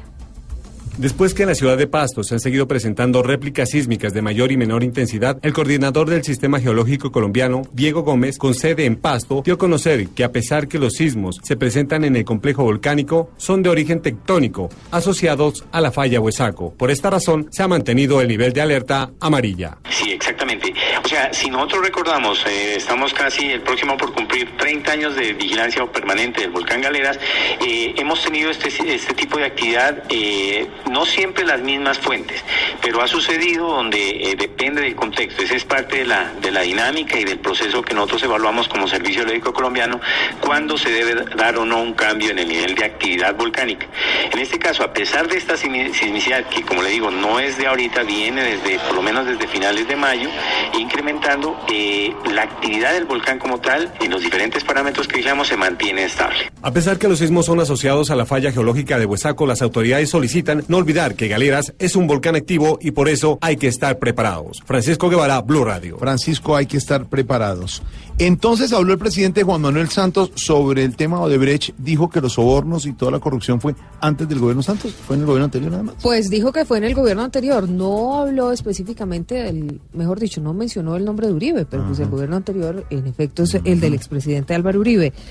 En todo caso, el presidente Santos uh, estuvo acusando hoy a funcionarios del gobierno anterior de haber recibido sobornos de Odebrecht, pero nos pusimos aquí en Blue Radio en la tarea de hacer un recuento de los contratos y de los funcionarios del gobierno del presidente Santos que hoy están en la mira de las autoridades por cuenta de ese mismo tema, de los escándalos y de los sobornos de la multinacional brasileña. ¿Cuáles son los casos y los funcionarios, Silvia Charri? El primer contrato corrupto de Odebrecht firmado en el gobierno del presidente Juan Manuel Santos es la adjudicación del otro sí número 6 del tramo Ocaña Gamarra al contrato de la Ruta del Sol 2, el cual firmó Odebrecht y la Agencia Nacional de Infraestructura en cabeza de Luis Fernando Andrade en marzo del 2014. Según la Fiscalía, Odebrecht pagó una comisión de éxito de más de 4,6 millones de dólares. Recordemos que en este caso están siendo investigados por las autoridades los ex senadores Otto Bula y Bernardo Elías, también las exministras Cecilia Álvarez y Gina Parodi, pues según las investigaciones se habrían interesado indebidamente en ese otro sí. Finalmente, el expresidente de la Agencia Nacional de Infraestructura, Luis Fernando Andrade, y su ex asesor Juan Sebastián Correa, ahora testigo de los hechos. Finalmente, otro de los contratos supuestamente corruptos que celebró Debreche en Colombia se firmó el 2 de febrero del 2014 con la sociedad panameña Paddington. Es uno de los contratos que tiene tras las rejas al entonces gerente de su campaña en el 2014, Roberto Prieto. Según la fiscalía, Prieto cobraba millonarias sumas de dinero diciendo que era para tapar huecos de la campaña Santos Presidente, aunque la fiscalía tiene registros de que se enriqueció ilícitamente esa contratación. Ahí está la información, Silvia Charri con la investigación sobre Odebrecht. Se ponen a escudriñar ahí y ay, ay, ay. Caja de Pandora. Pues. Eh, pronunciamiento del ministro de Defensa en el caso de Jesús Santrich, eh, señora Silvia. Pues fíjese que ha dicho el ministro Luis Carlos Villegas que una posible extradición del ex eh, negociador de las FARC con el gobierno de los diálogos de paz de La Habana no pone en riesgo el acuerdo firmado en Cuba, porque sería, dice Villegas, el cumplimiento de las reglas de juego. Todo esto, Jorge Alfredo, mientras la Corte Constitucional finalmente resuelve todo el tema de las competencias entre o con la Justicia Especial de Paz. Camila Carvajal, ¿qué más dijo el ministro de Defensa? Y Luis Carlos Villegas, el ministro de Defensa, se pronunció ante las implicaciones que desde su posición considera puede traer el caso de Jesús Santrich para el proceso de paz. Dijo que no cree que lo ponga en riesgo y que por el contrario es una garantía de que el acuerdo se está cumpliendo de acuerdo a lo firmado en La Habana. No, yo creo que el proceso de paz por el contrario se fortalece cuando se cumplen las reglas del juego. Y las reglas del juego era que para delitos cometidos después de la firma de los uh, acuerdos de paz, el tratamiento sería de justicia ordinaria. Yo creo que eso fortalece el proceso. Hay que recordar entonces que el proceso de Jesús Santrich hoy está en manos de la Corte Constitucional, que deberá resolver el conflicto de competencias entre la Fiscalía y la Justicia Especial para la Paz para determinar cuál es la instancia competente en ese estudio de la extradición. Estudio de la extradición que tiene que de la posible no pone en riesgo los acuerdos de La Habana. lo que. ¿Usted va a permitir que esto pase otra vez, Jorge Alfredo? Señor, estamos. Guerrillero, no soy malo, como la gente suele decir. Es un abuso. La una, la una y el otro se mete. ¿Quiere otra pola? No, ¿cuál pola? Pero Señor, estamos aquí al aire, Estamos hombre. al aire trabajando con De noticias. que empiece el mundial. Brindemos porque los que nos enseñan a meter goles bien bonitos. Ah, pero a ver, camarada, ¿vamos a brindar por James o por Falcao? No, no, señor, no, señor, vamos a brindar por la JEP.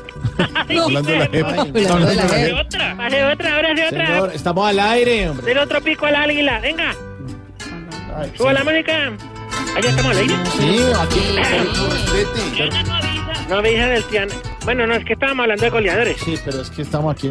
Toca brindar es por Ronaldo, que es como el comandante de Antrich cuando le lleva un plato de frijoles uno. No, Eh, no pues. se come ni uno. Ay, güey, Ay, no quiere. Oye, Oiga, símiles futbolísticos. sí, oiga, es que usted no se cansa de chuzarnos, señor, por favor. Estamos aquí al aire. Diana, Diana, nos cayeron ahora sí, güey, pucha, yo pensé que no está malo. Póngame en posición tética de viejita. Al piso, al piso. Oye, hombre.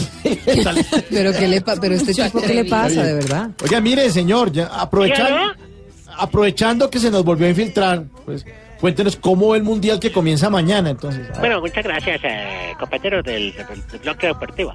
No, ¿Cuál bloque? Para mí, ¿Qué sin duda, la mascota de Rusia no debería ser ese tal eh, Sabiavaca, ¿cómo se llama? Sabi- Sabivaca. Sabivaca. Uy, sabía esa cosa.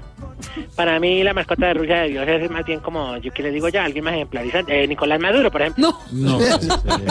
¿Y por qué? Porque es un burro, un burro de talla mundial. ese. Ah, sí, estamos de acuerdo. No cabe duda. Y, y, y, y debería llevar el gobernador ese que dijo que el equinochitite. Que el Equinochi. Sí. Ay, no, y son muy cómicos, ¿cierto? Divertido. Ay, No, es que, que, ay, no, es que yo creo que el socialismo da brutalidad. Sí, sí. Por eso yo voy a votar. No, no, no, no, que votar no, no diga. Ay, ay, ay, ay, ay, ay. ¿Esto es la paz de Santos? ¿Esto es lo que nos tocó? No, no, esta es una veredal que esto ya me has dicho es que nos van a estropear desde aquí también. ¿Ah, sí? No, es que no, ¿cuál- ¿quién nos va a solucionar esto? ¿Esto es la paz de Santos? No, es que yo le digo, así muchos no crean. Nosotros volvamos al tema del futbolístico mejor. Sí, mejor. Aquí en el fútbol. monte sí sabemos de fútbol. ¿Así? Claro. Es más, hasta relacionamos los nombres de los jugadores con, con hechos y todas las cosas. Mire, oye, mira, vea. A ver. Eh, Reficar. Reficar fue un completo Robinho.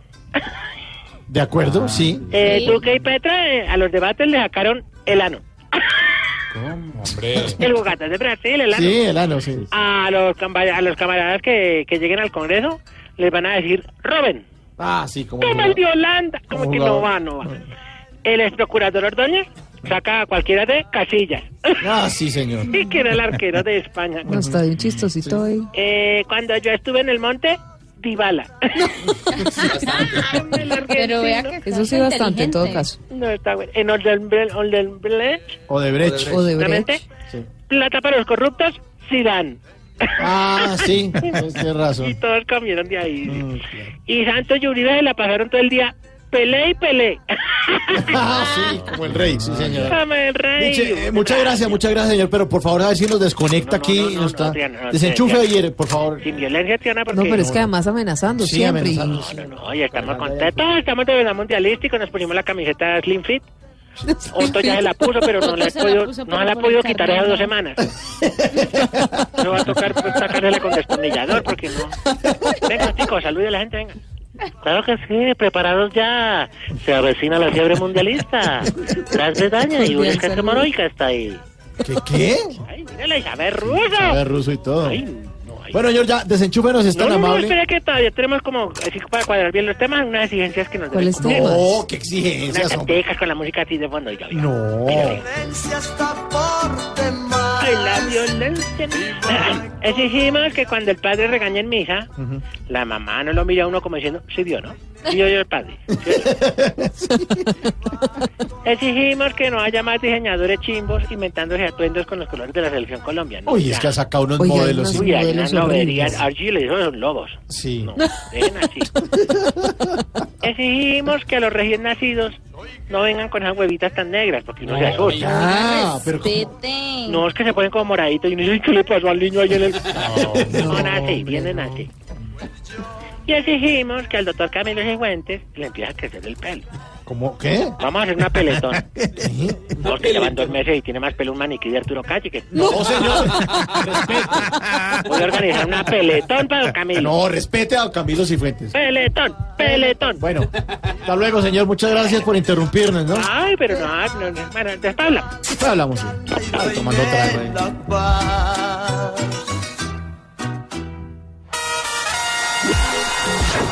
Voz Populi está en Rusia. Voz Populi está en el Mundial de Rusia 2018 con nuestros enviados especiales. Marina Granciera, Al lado de la selección Colombia y todo lo que pase de deportivo en la Copa del Mundo en todas las ciudades estará aquí en Voz Populi. Juan Diego Alvira, Desde Moscú, la otra cara del mundial, el ojo de la radio. Luis Carlos Rueda, Y estaremos también con la información del cine y la cultura desde Rusia. Voz Populi está... Y Tarcisio Maya también estará en cada partido del Mundial. ¿Usted no esquiva las elecciones? Sí, perdí elecciones, pero ganaron un comentarista en Rusia 2018. Tarcisio Maya, Nazdarovia Propovich. ¿Qué es eso? El sello del gol. Voz Populi está en Rusia. ¿Y qué se estará preguntando? Ignorita. ¿Qué pasó? Oiga, su merced, don Jorgito lindo de mi corazón. Tan divina, cuente. Oiga, su merced, ¿cómo es esa joda, su merced? El tema, la preocupación en El análisis. tema, la El preocupación, el análisis eh, Y y, esa esa joda, joda, su merced. Sí, Álvaro ya sabe. ¿Cuál? Don Alvarito ya me conoce, su merced. Oiga, su merced, ¿cómo es esa joda que andan diciendo que ese señor Iván Duque va a ser presidente? ¿No será que están toreando a los seguidores de Petro para que voten por Petro ligerito y no lo dejen ganar al otro? Ignorita. Ay, madre. Eso dicen las últimas encuestas que fueron publicadas hasta el fin de semana pasado. En todas estaría ganando Iván Duque. Cosas pueden estar pasando esta semana. Voto en blanco, subiendo la votación por Petro, le resistirá algo la votación Iván Duque, pero decir ahora, como están diciendo algunos en las redes, don Álvaro, que es que Iván Duque ya la tiene ganado, es muy difícil. Sí, ya vimos en la elección de primera vuelta que la última semana las cosas cambian. Eh, Petro casi se cuelga eh, por el avance de Fajardo en los últimos días. Pero realmente no sabemos porque la decisión de la democracia colombiana es eh, llegar a elecciones a ojo tapado. Algunos creen que eso es mejor para no influenciar la decisión de los electores, otros creemos que no es tan bueno. Los estrategas políticos dicen que en segunda vuelta la estrategia es la del almacén de porcelana. El que va liderando es como el dueño que quiere que nadie eh, se mueva mucho porque se Sí, caen las la porcelanas. porcelana, claro. Y el que va de segundo es el cliente que entra con perro. Eh, a tratar de que se caigan todas las porcelanas. Con, un- con un San Bernardo, sí. Con un San Bernardo. Sí, sí. Pues Bueno. imaginen esta situación. El statu quo no le conviene a Gustavo Petro, le conviene a Iván Duque. Entonces quisiera cambiarlo. Pero eh, Gustavo Petro está en una especie de cárcel. Él debería atacar duro a Duque eh, para cambiar la dinámica actual de la campaña, pero tiene un problema. El público que puede votar por él es el público de centro, que votó por Fajardo, y ese público no acepta esas actitudes extremas. Rechazaría mucho si Petro se va eh, al extremo y genera mucha confrontación. Entonces está en un dilema muy difícil. Tiene que atacar, pero si ataca demasiado, su público objetivo, que es el elector de centro, eh, se retiraría. Entonces, por eso esa actitud dual de Petro. Por otro lado, la estrategia de Duque es tratar de que no haya mucha confrontación porque el Duque de segunda vuelta no es el mismo de primera. Claro. En segunda vuelta tiene todo el, el peso del haber recibido a los partidos, al clientelismo, a lo que se, la gente llama corrupción, y no tiene la bandera de cambio que tenía en primera vuelta. Entonces lo que no quiere es eh, que ese tema eh, surja y que lleguen las elecciones rápido. Por eso rechazó los debates. No quiere que... Confrontar ni que le rompan las porcelanas. Donde le rompan Claro. las porcelanas. Y al debate entraría Petro con el perro, claro. Entonces, quedan dos días, tres días. Vamos a ver, Petro, qué estrategia tiene para el final. Es posible que tenga guardado a nivel de comerciales de televisión y de su estrategia una actitud más agresiva, porque realmente parece ahora que, que no se está quedando con lo que necesita, que es todos los votos de Fajardo, porque Duque, con los votos que sacó en primera vuelta, más los votantes de Vargas, con eso gana. Igual ya a nadie le gustan las porcelanas. Petro, sí. Petro necesita todos los votos de Fajardo. Y eso es difícil porque algunos se fueron con Duque. Entonces, está en una situación muy difícil. Eh, vamos a ver estos últimos días qué estrategia toma. Pues la verdad, a mí no me suena ninguno de los dos candidatos. Lo único que me suena es el eco de Voz Populi.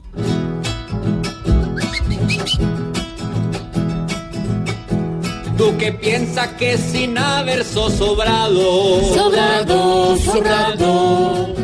y que Petro cuando él hace que escarmiente, Miente, miente. Que Uribe no le busca ni colado, Lado. porque a él le sobra solo últimamente, Mente, mente. pero en cambio Petro que más fuerza adquiere, Quiere, quiere. demostrar con aguacates en batalla. Talla, talla. Con su verbo convincente que mantiene. Tiene. Solo ganas de que gente bien vasalla. Allá, allá. Los dos quieren la más linda y no sencilla. Sí, ya, sí, ya. que en su bello y más elegante esquema Quema, quema. Se colocan hasta dentro de sus pupilas.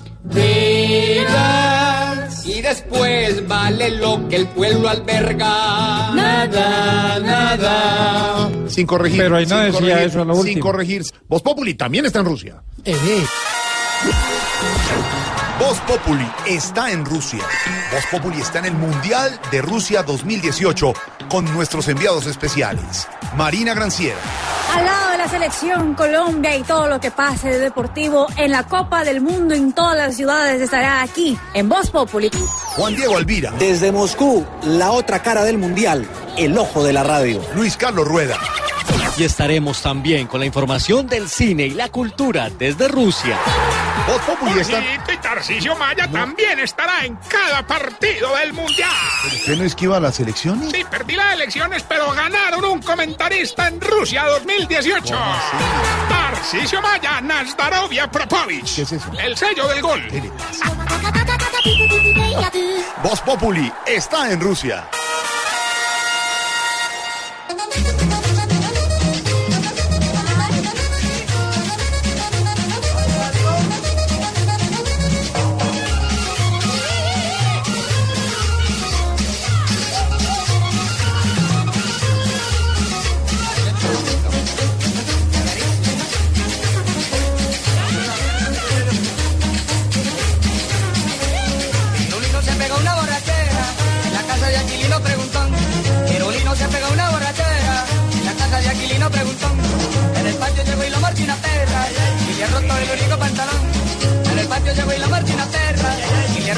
Único pantalón.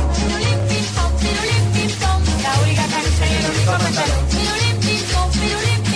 La única camisa y el pantalón. Pirulino, pirulino, pirulino, pirulino, pirulino, pirulino, pirulino, pirulo. Pirulín, pim, pom, pirulín, pim, pom.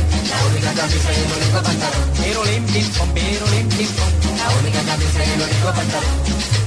Un día como hoy, un 13 de junio, pero en 1954, nació la televisión en Colombia y esta es la banda sonora de una de las telenovelas más divertidas que hemos visto a través del canal Caracol. El pirulino de los Golden Boys de Pedro el Escamoso. Además, la historia de la canción es fantástica porque resulta que Miguel Baroni ya había grabado la escena de baile del pirulino, pero la grabó con una canción de Carlos Vives que se llama Pamaité. Así que Dago García, su creador, le tocó llamar a Miguel Baroni y decirle, no nos dieron permiso, eh, el tema de derechos no está autorizado para que utilicemos Pamaité de Carlos Vives, va a tocar volver a regrabar la escena.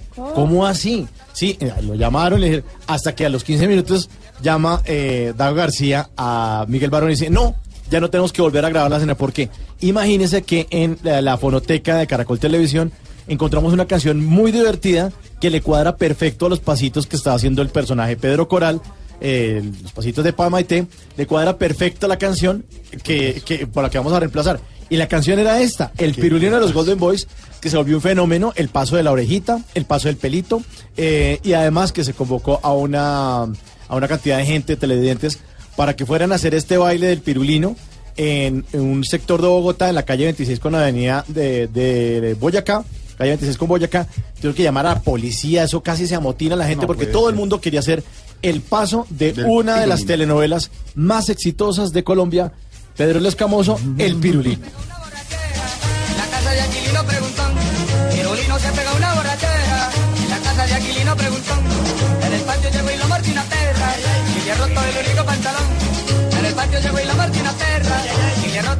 Bonitos recuerdos de la televisión Qué colombiana. bonito, Numeral de la tele recuerdo. ¿Qué dicen nuestros oyentes? Ronald Márquez de la tele Recuerdo El Mundo al vuelo con Héctor Mora de pies a cabeza y vuela, vuela. Vuelo secreto. Vuelo Vuelo secreto. Terrible, terrible, terrible. Domingo. Terrible. Mario Rivero, la dirigió. Claro. Andrés Forero de la tele Recuerdo que yo era el control remoto. Vaya, chino, cambia el canal. Eso está buenísimo. ¿Qué, qué talito? Dice de la tele Recuerdo Kid Monstruo. ¿Será el único colombiano que vio eso? Kid Monstruo. Yo creo Monstruo que me sí. suena, sí. Yo, me suena. yo no lo he visto. Los monstruos, viejo. Jorge Suárez de la tele Japonés. Recuerdo Supercampeones Caballeros del Zodíaco y Sailor Moon con su minifalda. Ay, sí. Patricia Medrano de la tele Recuerdo a Guri Guri. Uri, Uri. Uri. Eso era Calamar. la novela Calamar, sí. Mauricio Martínez de la Terre Recuerdo a Serafín de Tentación. No sé. Mm, claro. Era Luis eh, eh, Hoyos, ¿cómo se llama? Diego Diego León. León Diego Hoyos, Diego Diego León León, sí, señor. Edwin Ocampo de la Tele Recuerdo Tierra de Gigantes. Ah, buenísimo, buenísimo. Claudia Rivera de la Tele Recuerdo Mi Plan de Domingo. Revivamos nuestra historia. Pirulino, pirulino, pirulino, pirulín. Pirulino, pirulino, pirulino, pirulón, pirulín, tin, pirulín, tin. De la tele recuerdo, compré la orquesta, qué buen programa. Claro, le regalo toda la orquesta. toda. Nos reuníamos todos a escuchar esos la bellos viejita con programas. Claro que sí. Nos escribe arroba el bananero. No. No, no, eso no existe, hombre. Sabe que mientras lee bien, vamos nuevamente a Rusia. Nuestra enviada especial, Marina Granciera. Noticias buenas. El Mundial del 2026 será en Estados Unidos, Canadá y México. Estamos a horas de que se inaugure el Mundial de Fútbol, Marina Granciera, en Rusia. Hola compañeros, una feliz tarde para todos aquí en Moscú, ya madrugada, es decir, ya falta muy poquito, es decir, el conteo regresivo eh, ya marca horas para que empiece la próxima Copa del Mundo, el partido inaugural que será en el estadio Luzhniki. Aquí ya me dijeron que se dice es Luzhniki, el estadio que albergará ese gran partido entre Rusia y la selección de Arabia Saudita. Bueno, digamos que gran partido por eh, ser una inauguración del Mundial, pero obvio, es el anfitrión, el estadio va a estar repleto. Eh, en el rival no sé que sea tan, tan, tan imponente, pero sí fue imponente el Sheikh árabe que estuvo en entrenamiento de la selección de, Arabia Saudita, eh, saludando a los jugadores y deseando buena suerte de cara a lo que se viene en Rusia 2018. Ha dicho el técnico Cherchekov hoy en conferencia de prensa que el primer partido de la Copa del Mundo es el más importante. Y eso no solo para Rusia, sino para todas las selecciones. Y es cierto, porque es primero donde se pone la vara para el resto del campeonato. Y segundo, que es muy importante, es que ya empezar con los tres puntos en el primer partido te quita la presión de encima, ya te pone eh, tranquilo para los siguientes partidos. Es decir, el que gane el primer duelo, como será Rusia y Arabia Saudita en el día de mañana, puede tener una gran posibilidad de más del 60%, dicen las estadísticas, de pasar a las siguientes rondas. Hoy la noticia que sacudió a la Copa del Mundo fue la destitución del técnico Julen Lopetegui de la selección española por todo el tema de del fichaje por el Real Madrid después del Mundial. La Federación Española dijo que no lo iba a esperar y entonces lo destituye y pone en cargo de los 23 que ya están aquí en Rusia al ah, ex eh, jugador Fernando Hierro, que ya era parte de la comisión técnica de Lopetegui, que ya dejó el país, ya no está aquí en Rusia y entonces eh, simplemente deseó buena suerte y dice que espera ver a España campeona del mundo. Las noticias eh, aquí desde Rusia, vuelvo con ustedes ahí en eh, el estudio para más información, pero ya se viene la Copa del Mundo Rusia 2018. Un abrazo. Alístese, Marina, descanse en 15 horas 32 minutos. Transmisión aquí por Blue Radio, inauguración del Mundial y ahora sí, modo fútbol. Quiero que escuchen esta campaña, don Álvaro Porero. Oyentes, escuchen esto. Quiero invitar a todos los colombianos para que cambiemos la historia del país. ¿Te imaginas poder contarle a tus hijos que con tu voto ayudaste a ponerle fin a una guerra de más de 50 años? Para que las únicas explosiones que conozcan nuestros hijos sean explosiones de alegría, De besos, de abrazos. de risas y de amor. Las explosiones de la guerra, Jamás van a ser la solución. Ya basta. vota por la paz. No votar. Es dejar el futuro de tus hijos en manos de la guerra. Con paz, haremos más. Primero la paz. Me llamo Gustavo Petro. Párelo ahí.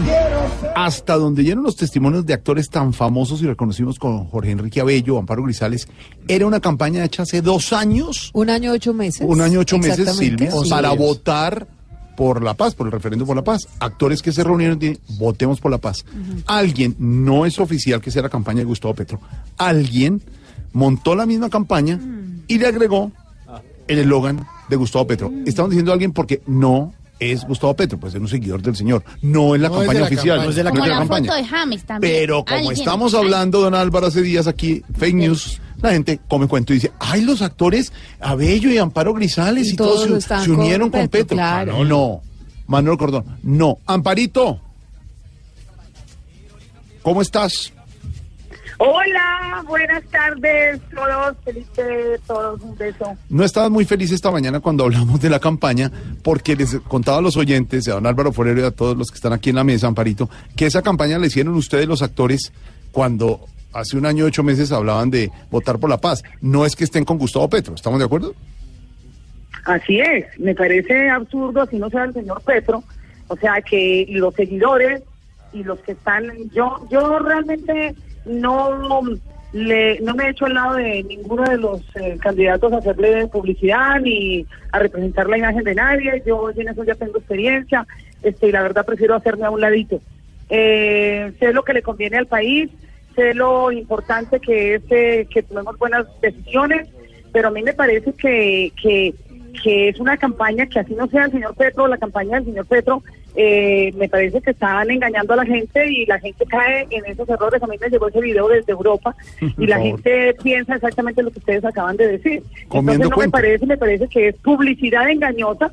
O sea, uno siempre lo están mortificando con la publicidad engañosa.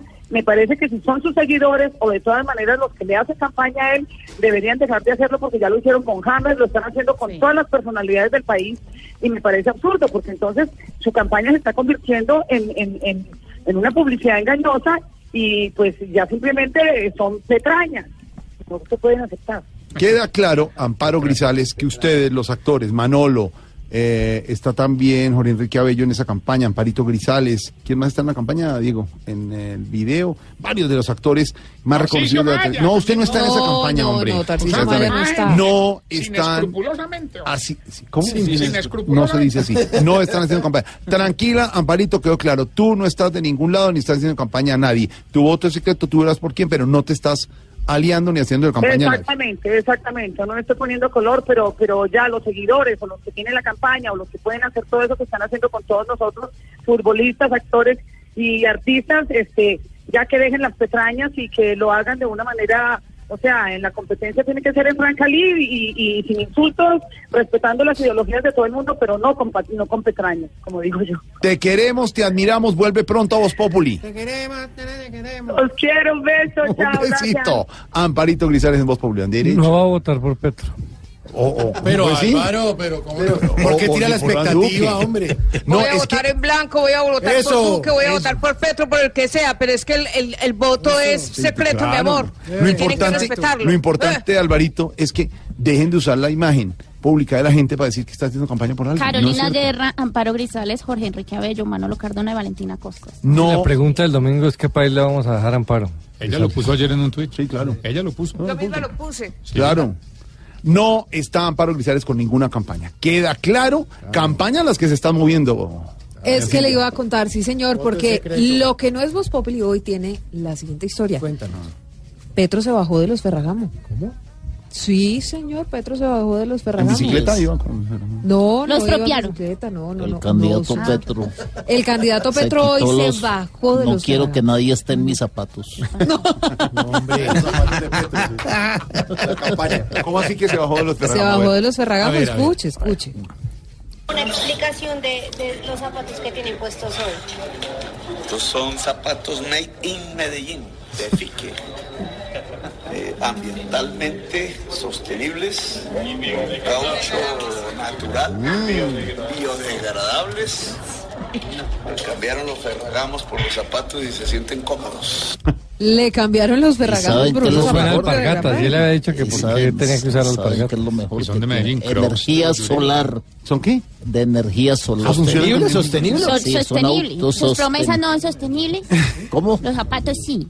Los zapatos. No, pues pregunta uno, doctor. No, yo no sé. Pero no lo corche, no lo corche. Se bajó Petro de los zapatos Ferragamo. Petro se baja de los ¿Me Ferragamo. podría repetir la, la descripción? Es que el tipo dijo que los zapatos son de Medellín. Sí, Que son muy cómodos. sí. De energía renovable. No eran los crocs de Uribe. No. Cambia de zapatos, Petro. Cambia de zapatos, Petro se fue para. radical. Iba a decir, se fue para los Crocs. No, No, no, no, se, no, ha ido para los Crocs. Óigame, bueno, se los dio Daniel Cabrales, un emprendedor en Medellín, en una... No, chiflis, todavía me falta para terminar el Nuez Populi. Están hechos en caucho natural biodegradable, Sí, pero además. ¿sabe qué? Las suelas tienen una semilla de girasol. Pepa de aguacate. Para que cuando la suela se desgaste, No. Ah, sí, sea sembrada vaina. y, Y valen un bueno, poquito menos que unos girasoles Ferragamo. y tal. Claro. Pero duran menos. Los Pero duran bastante. Bueno, Son, son de caso, fique. Son de fique. en ¿Son todo caso, De Petro, fique. Tratando, como no hay debates, entonces Petro reuniéndose para lograr los Claro, últimos votos claro. cuando faltan solamente cuatro días para la campaña. ¿Y sabe quién también estuvo reuniéndose con gente hoy? ¿Quién? Pero con la gente de la calle. ¿De la calle? ¿De, de la calle o de no, la no, calle? no, no, de la calle. ¿Quién? La gente de a pie. De a pie. Iván Duque. Ah, en la calle, volanteando, la sí me dijeron, sí, volanteando. estuvo mm. volanteando, ha estado volanteando todos estos días. Esta vez estuvo en el centro comercial Gran Estación. Allí almorzó en uno de los restaurantes. Saluda a la gente. Ah, fajardizó. autógrafos. Se. Sí, pu- pues. Ah, es que ahorita todos hacen lo que... Ahora, los- Álvaro, usted sabe que estamos en el misa. momento del todo vale. Todos hacen todo, sí. Cuando faltan cuatro días, todo vale. Uh, Pobrecitos nosotros los votantes, Nacional, ¿no? Uy, qué mamera, sí. Se tomó fotos, Me firmó imagino autógrafos. que almorzó donde don Gediondo. No le meta marca, señor. No, no, deje así. Déjelo a ver dónde almorzó. Óigame, fue a la Librería Nacional, compró como seis libros ¿Y se los comió? y ya. Se, se va a demorar en leerlos. Ahora, porque- eso, esa era la Porque si gana la presidencia. Si gana poco el tiempo. domingo, ¿a qué hora Duque se va a leer todos esos Yo estuve libros? acompañando a, a Gustavo por todos lados y de tanto taminar se me atabó la tata. ¿Qué? Claro, de tanto taminar. Se ven naturales, van a misa, comulgan, se cambian los zapatos, son abrazan Sí, viejitas, solar en la niños, cabeza. Pero, comen en los pero centros eso no es lo increíble, lo increíble es que la gente les cree. Bueno, pues ahí están. Pero Naturales. ¿sabe qué se es lo mueve más por emociones. Que no debaten. Porque la gente quiere escuchar las Pero sí. ideas, no debaten. Voy a visitar natural el geriátrico de Tarcisio. Saluden al Ferragallo. ¿A qué? No.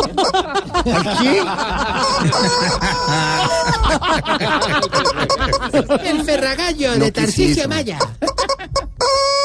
Y también tenemos la canción del mundial.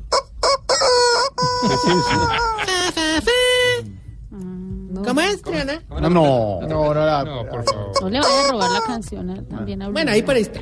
Bueno. Ahora sí, la... Uy, oigan la trompeta de... Uy, no. Bueno, eh, en, en tres semanas vamos a coger esa trompeta. Para entrar con los informes de Juan Diego Alvira, por ejemplo. Ay, sí, cómo es de preparado ese señor. ¿Cómo es? ¿Cómo es? ¿Ah? Me van a la madre la trompuda. Ya. ¿Por qué preparado ese señor? Muy preparado. Hace unos informes como para Pulitzer. ¿Para qué? Público. No. Para Pulitzer. Bueno, a ver, señor. Ah, me preguntaban, eh, sí. Eh, la próxima nota que vamos a realizar es cómo los rusos piden algo en una droguería. En ruso. Impresionante, que soy muy bueno. Y les entiendo.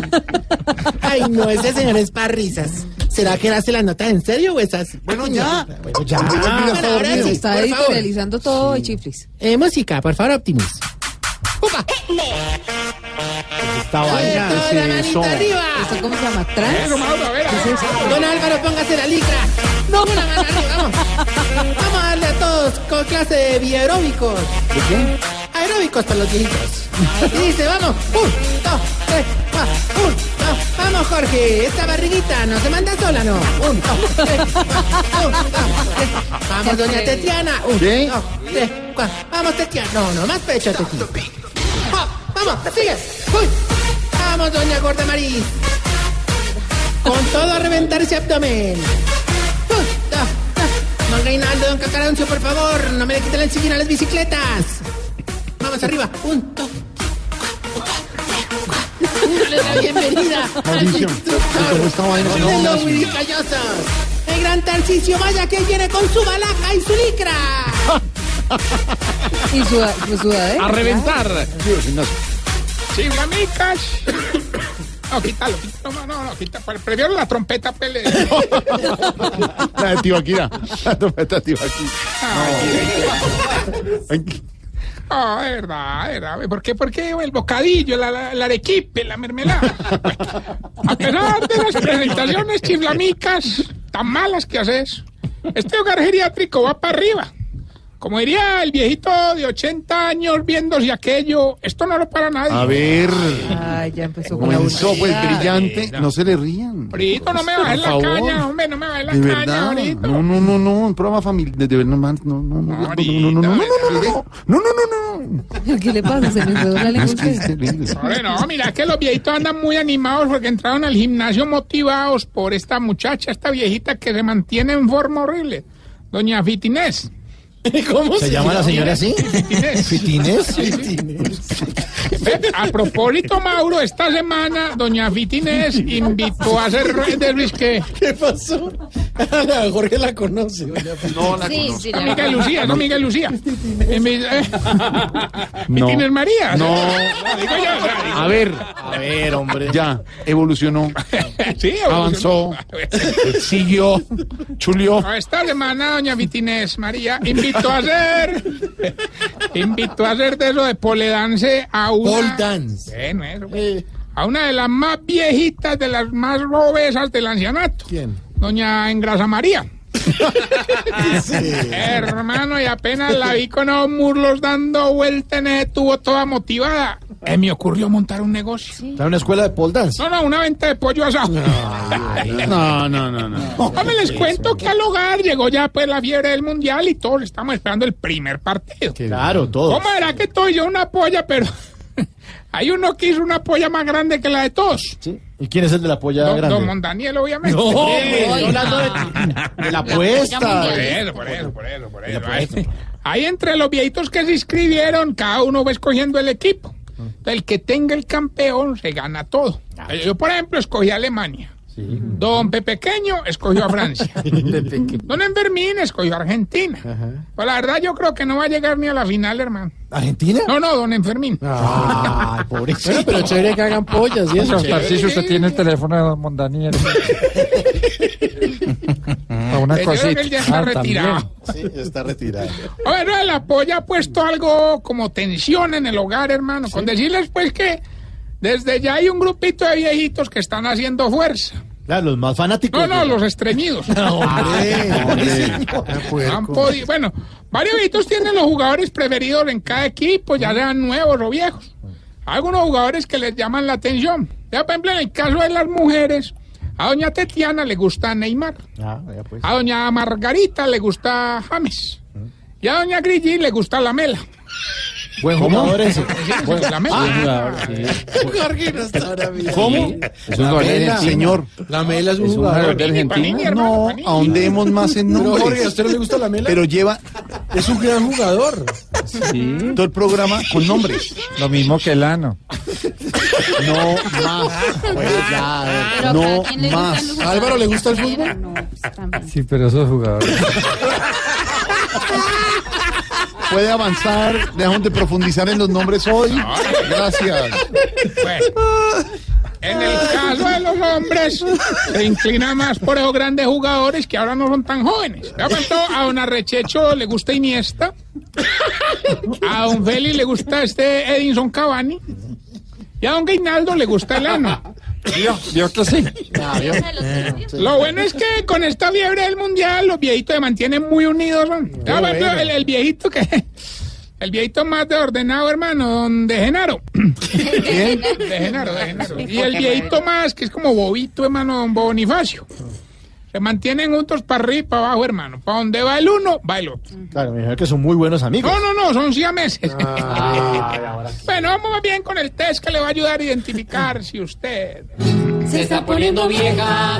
Cuéntese cada cana que ya tiene en la ceja. Si cuando alguien le da un regalo le dice, ay, no te hubieras puesto en esta. Se está poniendo vieja. Cuéntese cada cana que ya tiene en la ceja. Si cuando llueve muy fuerte desconecta todos los electrodomésticos. Se está poniendo vieja. Cuéntese cada cana que ya tiene en la ceja. Si todas las faldas corticas que tenía ya se las regaló a las sobrinas. Se está poniendo vieja. Cuéntese cada cana que ya tiene en la ceja. Si cuando se aguanta una ida al baño le da cistitis. Se está poniendo vieja. Cuéntese cada cana que ya tiene en la ceja. ¿Puedo salir un Si sabe que es cistitis. Se está poniendo vieja. Cuéntese cada cana que ya tiene en la ceja. Si le gustaba el desafío cuando lo presentaba Víctor Mayarino. Se está poniendo vieja. Cuéntese cada cana que ya tiene en la ceja. Y si cuando se mete a la ducha con un hombre es porque le toca bañar al abuelito.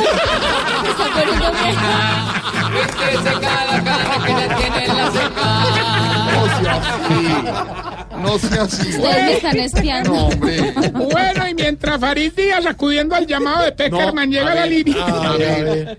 Oye, le cuento que los viejitos que deseen matricularse en nuestro hogar geriátrico para el segundo semestre deben hacerlo esta próxima semana, porque el ingreso va a ser el 10 de julio. Solamente necesitan tres cosas: fotocopia de la cédula y la plata. ¿Y la otra cosa? Estar vivos para el 10 de julio. es muy importante, muy importante. Sí, muy importante. Ya tenemos a Gilbertico en la línea, ¿lo Gilberto? Don Tarcisio, hombre, prepárese y agárrese de donde pueda, pues, porque hoy sí. Gilberto, Gilberto, Gilberto, hoy trae el cerebro abierto. Otra Mejor dicho, me dicen el mundial de los concursos. Gilbertico, y el premio es una casa de dos pisos en un exclusivo sector de Bogotá. No, hombre. Nos tiene que decir el pedacito de la canción con una sola condición, y es que obviamente usted no puede tener casa propia. Escuche pues. No, Gilberto, una casa de dos pisos, un exclusivo sector de Bogotá. ¿Qué dice la canción y de quién es la casa donde usted vive actualmente? Recuerde que no puede ser suya. Don Tarcisio, esta casa es mía. Mauro, es- ¿qué hace uno ahí, hermano? No, pues que usted... Darme el premio. ¿Qué le pasa? Túmbela, túmbela. Esta casa es mía. Túmbela. La pobre señora. Esta No se, es no se burlen más. Ya, pobrecito, hombre. Tarcisio, Bueno, yo, le, yo le hago caso a la gente, túmbenlo. No, cuélguele la no, llamada. Recuerden que estamos en las redes sociales, mi querido Jorgito. Y esta bella pregunta. A ver. ¿Por qué los lunares de las viejitas tienen más de tres pelos? Ni idea qué le pasa. a Estás en el trancón. Y en el trancón, todo es. Voz Populi. En Blue Radio. Aquí nos tomamos el humor en serio. Voz Populi, la caricatura de los hechos. momento para nuestra sección. Por algo será. La pregunta es para don Álvaro Forero. Álvaro, ¿qué busca Gustavo Petro anunciando un gabinete ministerial anticipadamente? Cuando si va a ganar o no va a ganar. Pues busca tranquilizar a aquellos que tienen dudas de con quién va a gobernar. Petro genera dudas porque no se sabe con quién va a gobernar. Duque genera dudas porque se sabe con quién va a gobernar. Y ambos producen eh, preocupaciones. Esta campaña ha sido básicamente movida por unos candidatos que consolidaron sectores de extrema, de las extremas, en la derecha y en la izquierda, con posiciones muy duras, muchas extremistas contra la paz, unas contra el modelo económico otros, y en segunda vuelta están yendo al centro. Pero esos sectores del centro que votaron por Fajardo, por de la calle, eh, son por naturaleza sospechosos de los extremos y tienen mucha dificultad para votar por esos candidatos. Entonces están los candidatos tratando de tranquilizar, presentándose como los más moderados. Y lo del gabinete, pues no es mala idea. Aunque es absurdo pretender que ahora pueda tener un gabinete porque eso depende de mil factores territoriales, eh, políticos. Pero sí sería bueno poder votar por la gente sabiendo con quién va a gobernar, gobernar, porque una cosa es un presidente y otra cosa es con quién gobierna. Lo que pasa es que para Petro no ha sido fácil, eh, pero si lo presenta y es un gabinete que realmente la secretaría está bien, y ojalá Duque lo hiciera igual, obviamente no lo va a hacer porque no necesita hacerlo. Pero la verdad es que personas votantes de centro como yo, tenemos muchas dudas de con quién van a gobernar esos dos candidatos y nos gustaría saber cuáles serían sus gabinetes. Y si don Alvarito lo dice, Por algo será. Petro busca solo tanto miedo y poder calmar para gobernar, pues con un gabinete en el aire y sin expropiar puede ilusionar a una inmensa mayoría que hace por Duque un lugar donde él no va a estar. Si el juguete ya es el gabinete, por algo será, por algo será, por algo será. A Gustavo hoy le tiembla el rabo, por algo será. Y así llegamos al final de Voz Populi por hoy. Ay, no, Mauri. Ay. Ay, no, tan bacano que le estamos pasando muy bien. Mañana, mañana arranca el Mundial Rusia 2014. Ay, no más con esa tromputa. 15 horas, 15 horas nos separan del Mundial. Por ahora, por ahora todos calmados, llegamos al final del programa y les dejamos con el monólogo, la reflexión del padre Alberto Oye, Linero. claro que sí. Feliz noche, mañana amanecemos del Mundial. Tú sabes. Hola, un saludo especial para ti, te deseo todo lo bueno. Al terminar, este programa en el que siempre nos reímos de la vida, en el que siempre le encontramos ese sentido del humor a cada una de las experiencias, quisiera referirme a dos temas que me parecen fundamental. Uno tiene que ver con la educación. De nuevo, se originó en la costa norte colombiana, esta vez en Santa Marta, una noticia en la cual algunos jóvenes inteligentes que participaban o que participan del programa Ser Pilo Paga se suplantaron o suplantaban a unos muchachos gracias a un dinero en las pruebas de ingreso a la Universidad del Magdalena. Yo no me voy a referir a la noticia, que ya fue bien trabajada aquí. Quiero es preguntar tres cosas. Una, ¿cuál es el sentido de calidad? Hey, soy pilo porque tengo unos razonamientos muy claros. Soy pilo porque tengo ideas claras y distintas a la manera de Descartes. Soy pilo porque realmente saco las mejores calificaciones en un test o en un estándar. Soy pilo por eso. ¿Dónde quedan las habilidades sociales? ¿Dónde queda el planteamiento ético? ¿Dónde queda todas esas otras dimensiones que también forman parte de la vida? Y yo creo que ahí tenemos que cuestionarnos. Porque lo mismo puede estar pasando con los estándares de acreditación, que miden un aspecto importante de la calidad, pero no el suficiente, no el total. La ética es fundamental. Segundo, oye, ¿qué se puede esperar de unos papás que le dan los 20 millones de barras a los hijos para que puedan entrar en el negocio de que otros lo suplanten y puedan pasar a la universidad? Me quedé pensando, ¿cuál es la ética de los papás? ¿Cuál es el valor que está rigiendo ese proyecto de vida? ¿Dónde está el tema allí? ¿Qué pasó?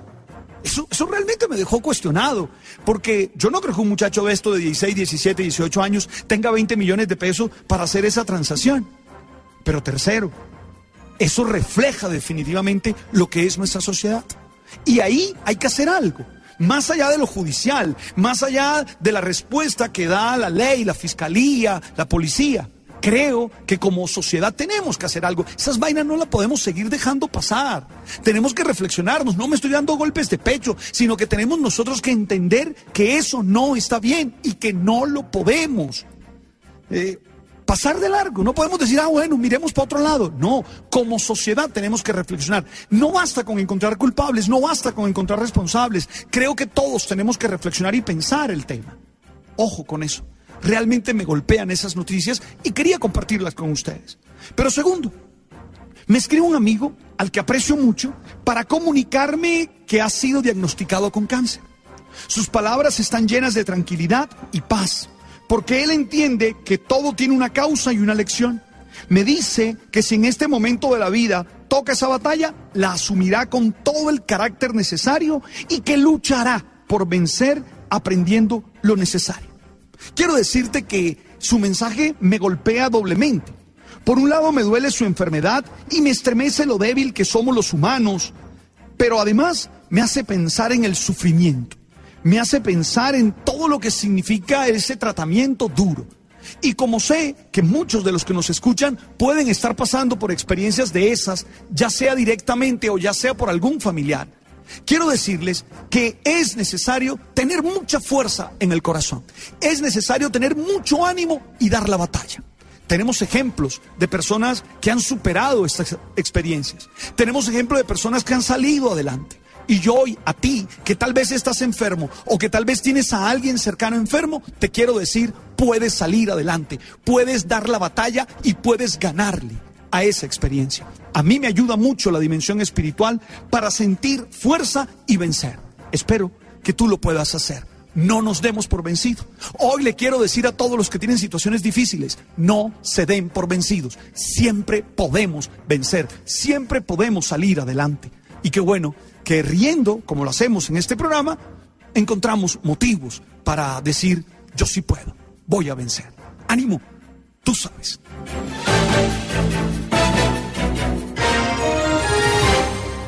Lunes